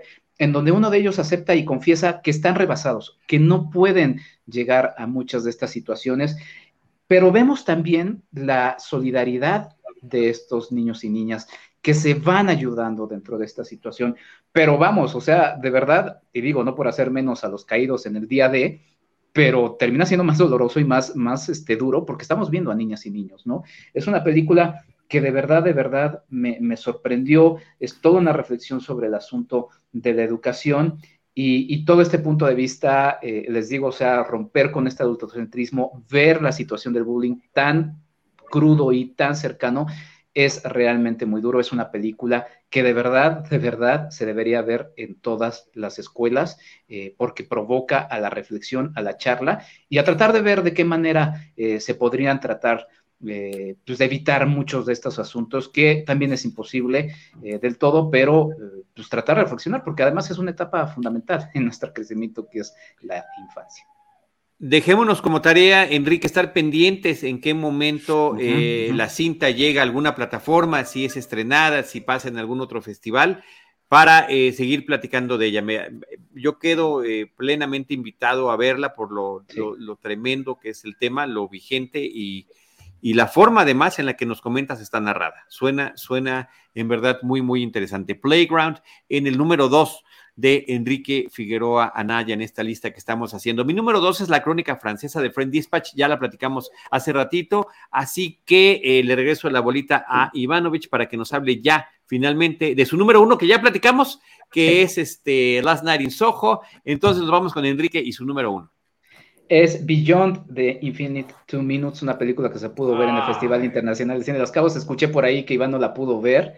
No. Este, Iván, es, que, y, fíjense que cuando salió, eh, los tickets no se habían acabado. O sea, duró como todavía varias horas para acabarse los tickets. De repente se hizo, ¿a qué me refiero con tickets? Tickets digitales. El Festival Internacional de Cine de los Cabos eh, dispuso eh, visionados para la película y de repente se hizo un, este, un de boca en boca en redes sociales y, ya terminó por, por acabarse el visionado de esta película. Es una película de Junta Yamaguchi de Japón y de verdad, de verdad, o sea, es una cinta que me tuvo al filo de, pues no de la butaca porque la vi en la computadora, pero sí al filo de, de mi silla.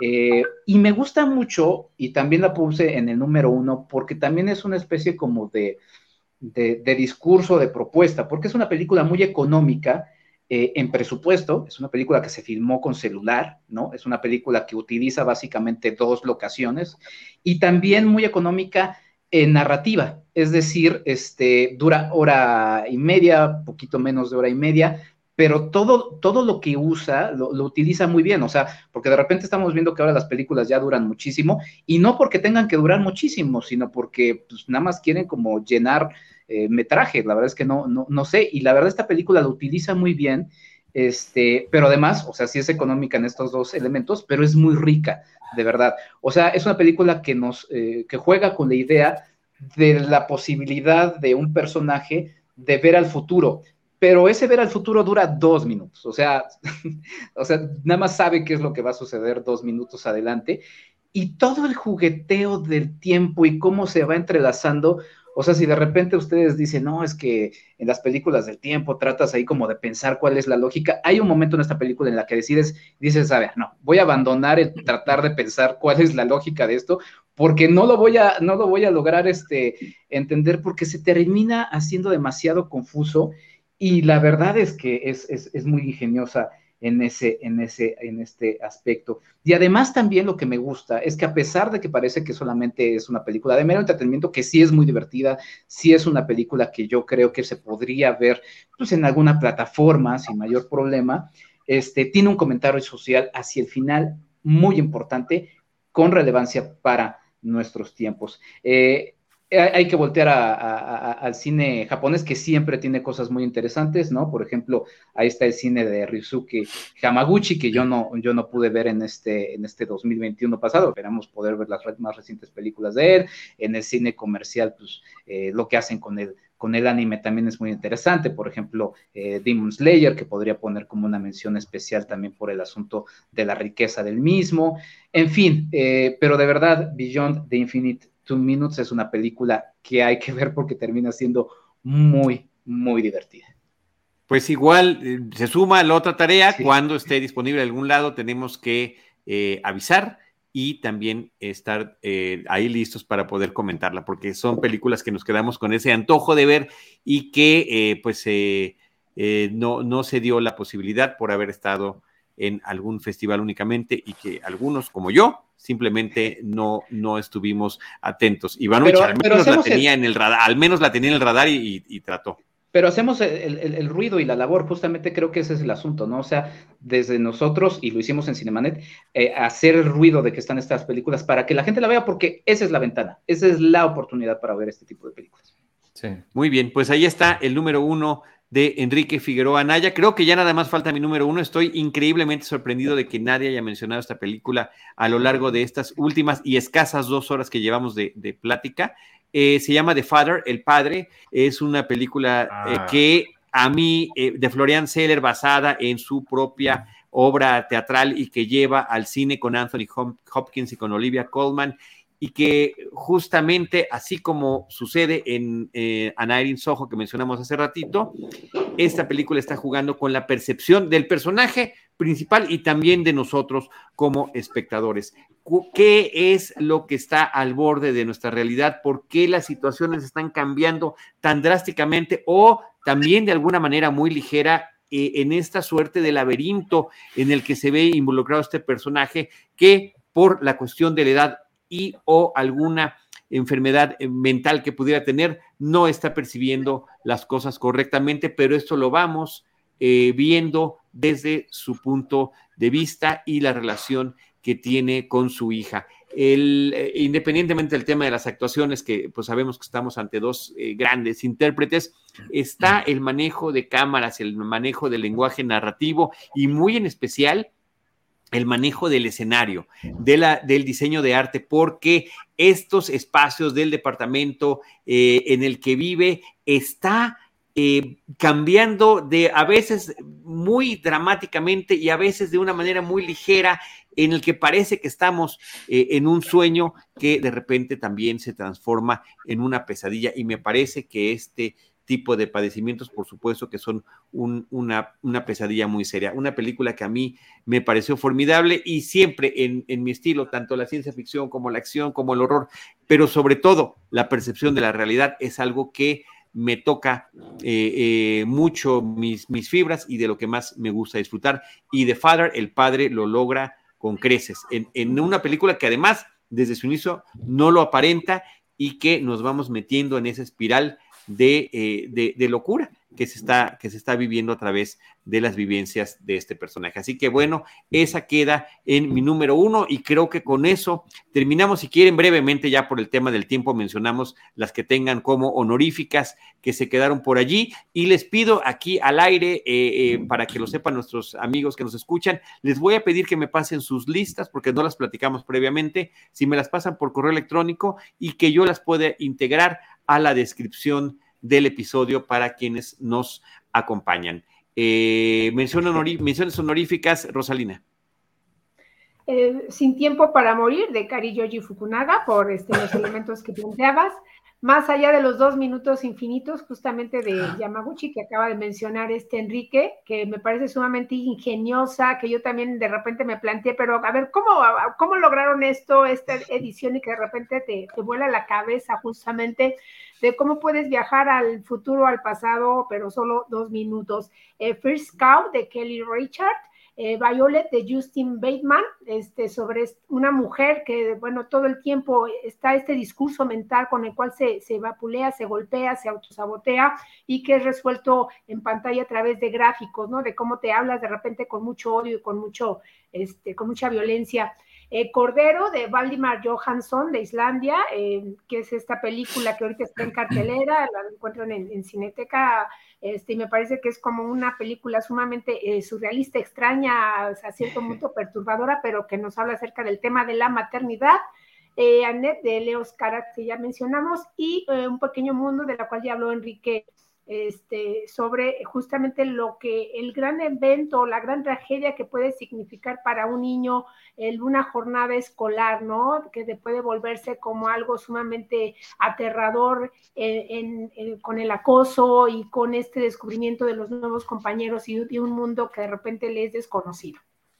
Y eh, por último, mención, te nombré en el silencio un documental de José María Espinosa, sobre estas, sobre las madres buscadoras que con palas y picos pues se han lanzado justamente para tratar de localizar los restos de sus hijos, se, han convertido de alguna manera, de una manera muy dolorosa en expertas forenses, identificando ropa, restos humanos, este, y bueno, pues un doloroso justamente retrato Qué aterrador.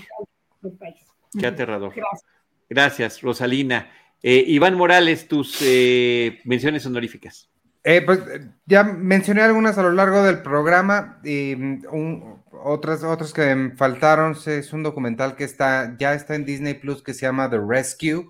Em, creo que este es el caso de una película que es, la historia es más interesante que la, la puesta en escena, digamos, para hacer documental, pero vale mucho la pena verlo.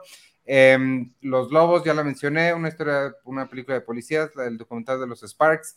Hay una película que se llamó, eh, se llama The Electrical Life of Louis Wayne eh, es de Amazon, no sé si va a llegar a Amazon aquí, pero es de Amazon, yo me imagino que sí, pronto es con Benedict Cumberbatch, también que hablan de él hace rato, es fascinante, si les gustan los gatos, también está bien padre la película.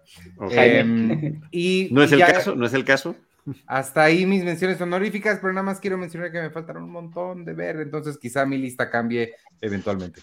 Claro, va evolucionando, va evolucionando. Gracias, Ivanovich. Enrique. Nunca digas nunca, Charlie, porque no te gustaban los perros y mira bots. ¿Ah? Muy bien. En mi lista, en mis menciones honoríficas, pues voy a leer mis 10 mexicanas.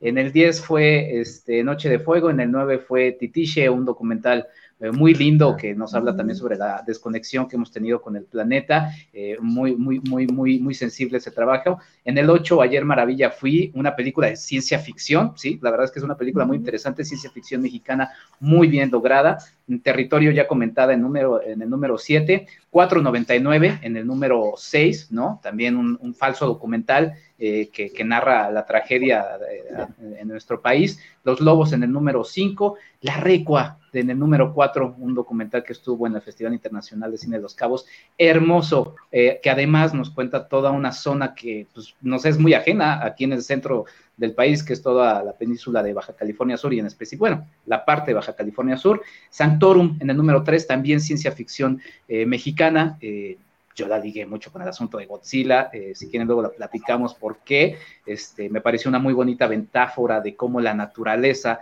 pues de repente asume pues sí, su posición de, a ver, ya estos humanos son bastante molestos.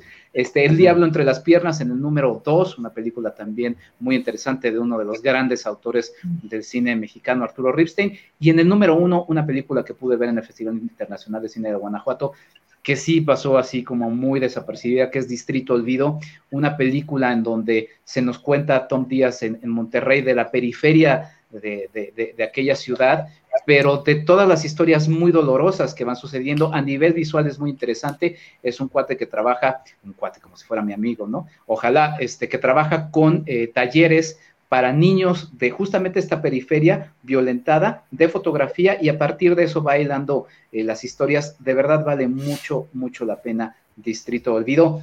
A ver, a ver qué pasa con ella, a ver si también hay posibilidad de verla. Esta la presentaría, por ejemplo, en muchas zonas difíciles del país para que se pudiera platicar. Escapa muy eh, totalmente de, porque los trabaja con dignidad de la pornomiseria, sí los trabaja muy dignamente todas las historias que están ahí conectadas.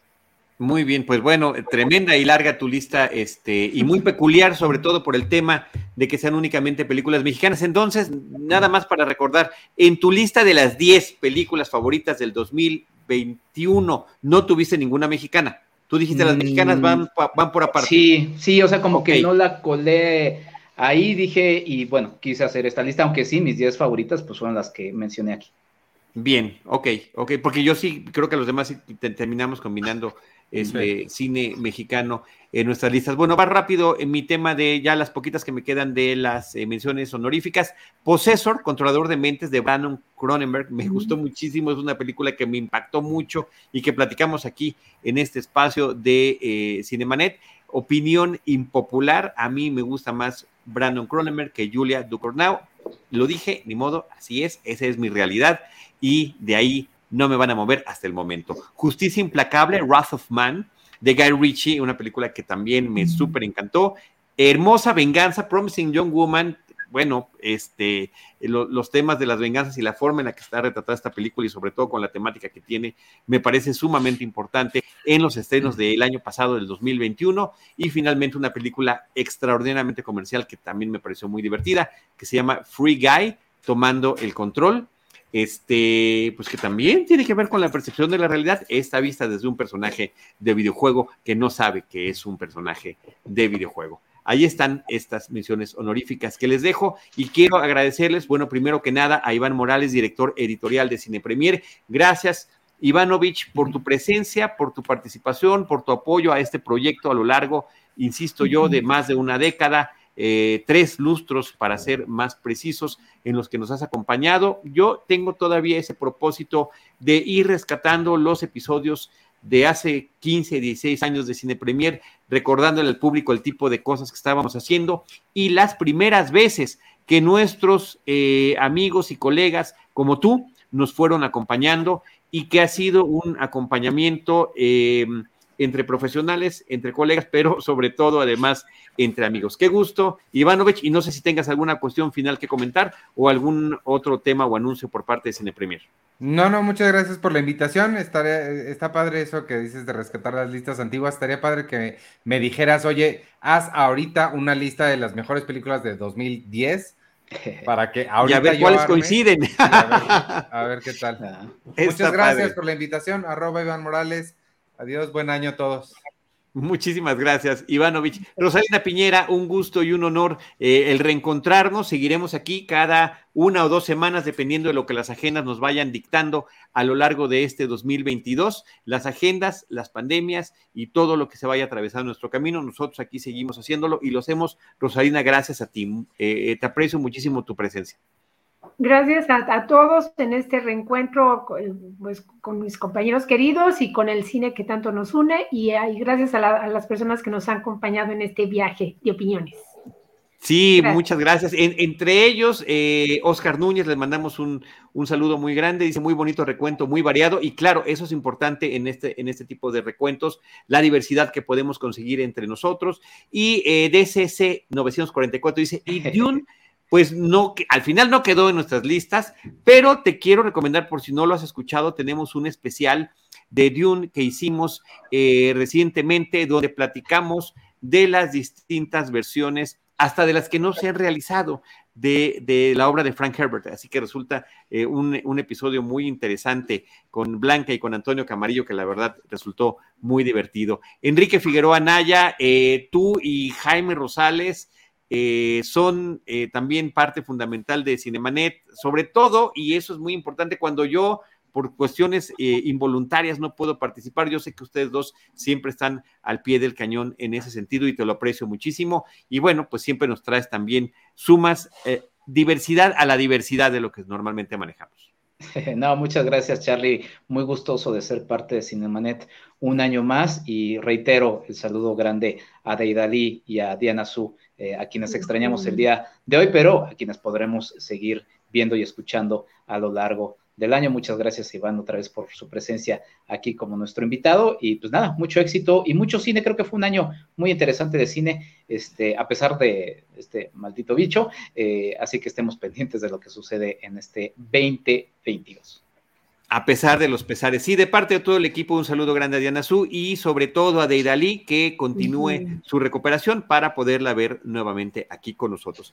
Jaime Rosales, nuestro querido James, ¿qué seríamos sin tu producción, sin tus imágenes, sin tu información con la que nos estás apoyando a lo largo del episodio? Y a todos y cada uno de ustedes que nos acompañan, mucha salud mucho cine, decía yo también en redes sociales, mucho rock and roll. Y por aquí nosotros en Cinemanet les estaremos viendo, los estaremos esperando, recordándoles que estaremos con ustedes en nuestro próximo episodio con cine, cine y más cine. Esto fue Cinemanet con Charlie del Río, Enrique Figueroa, Rosalina Piñera, Diana Su y Peitalí Gómez. El cine se ve, pero también se escucha. Cine. Cine. Y más cine.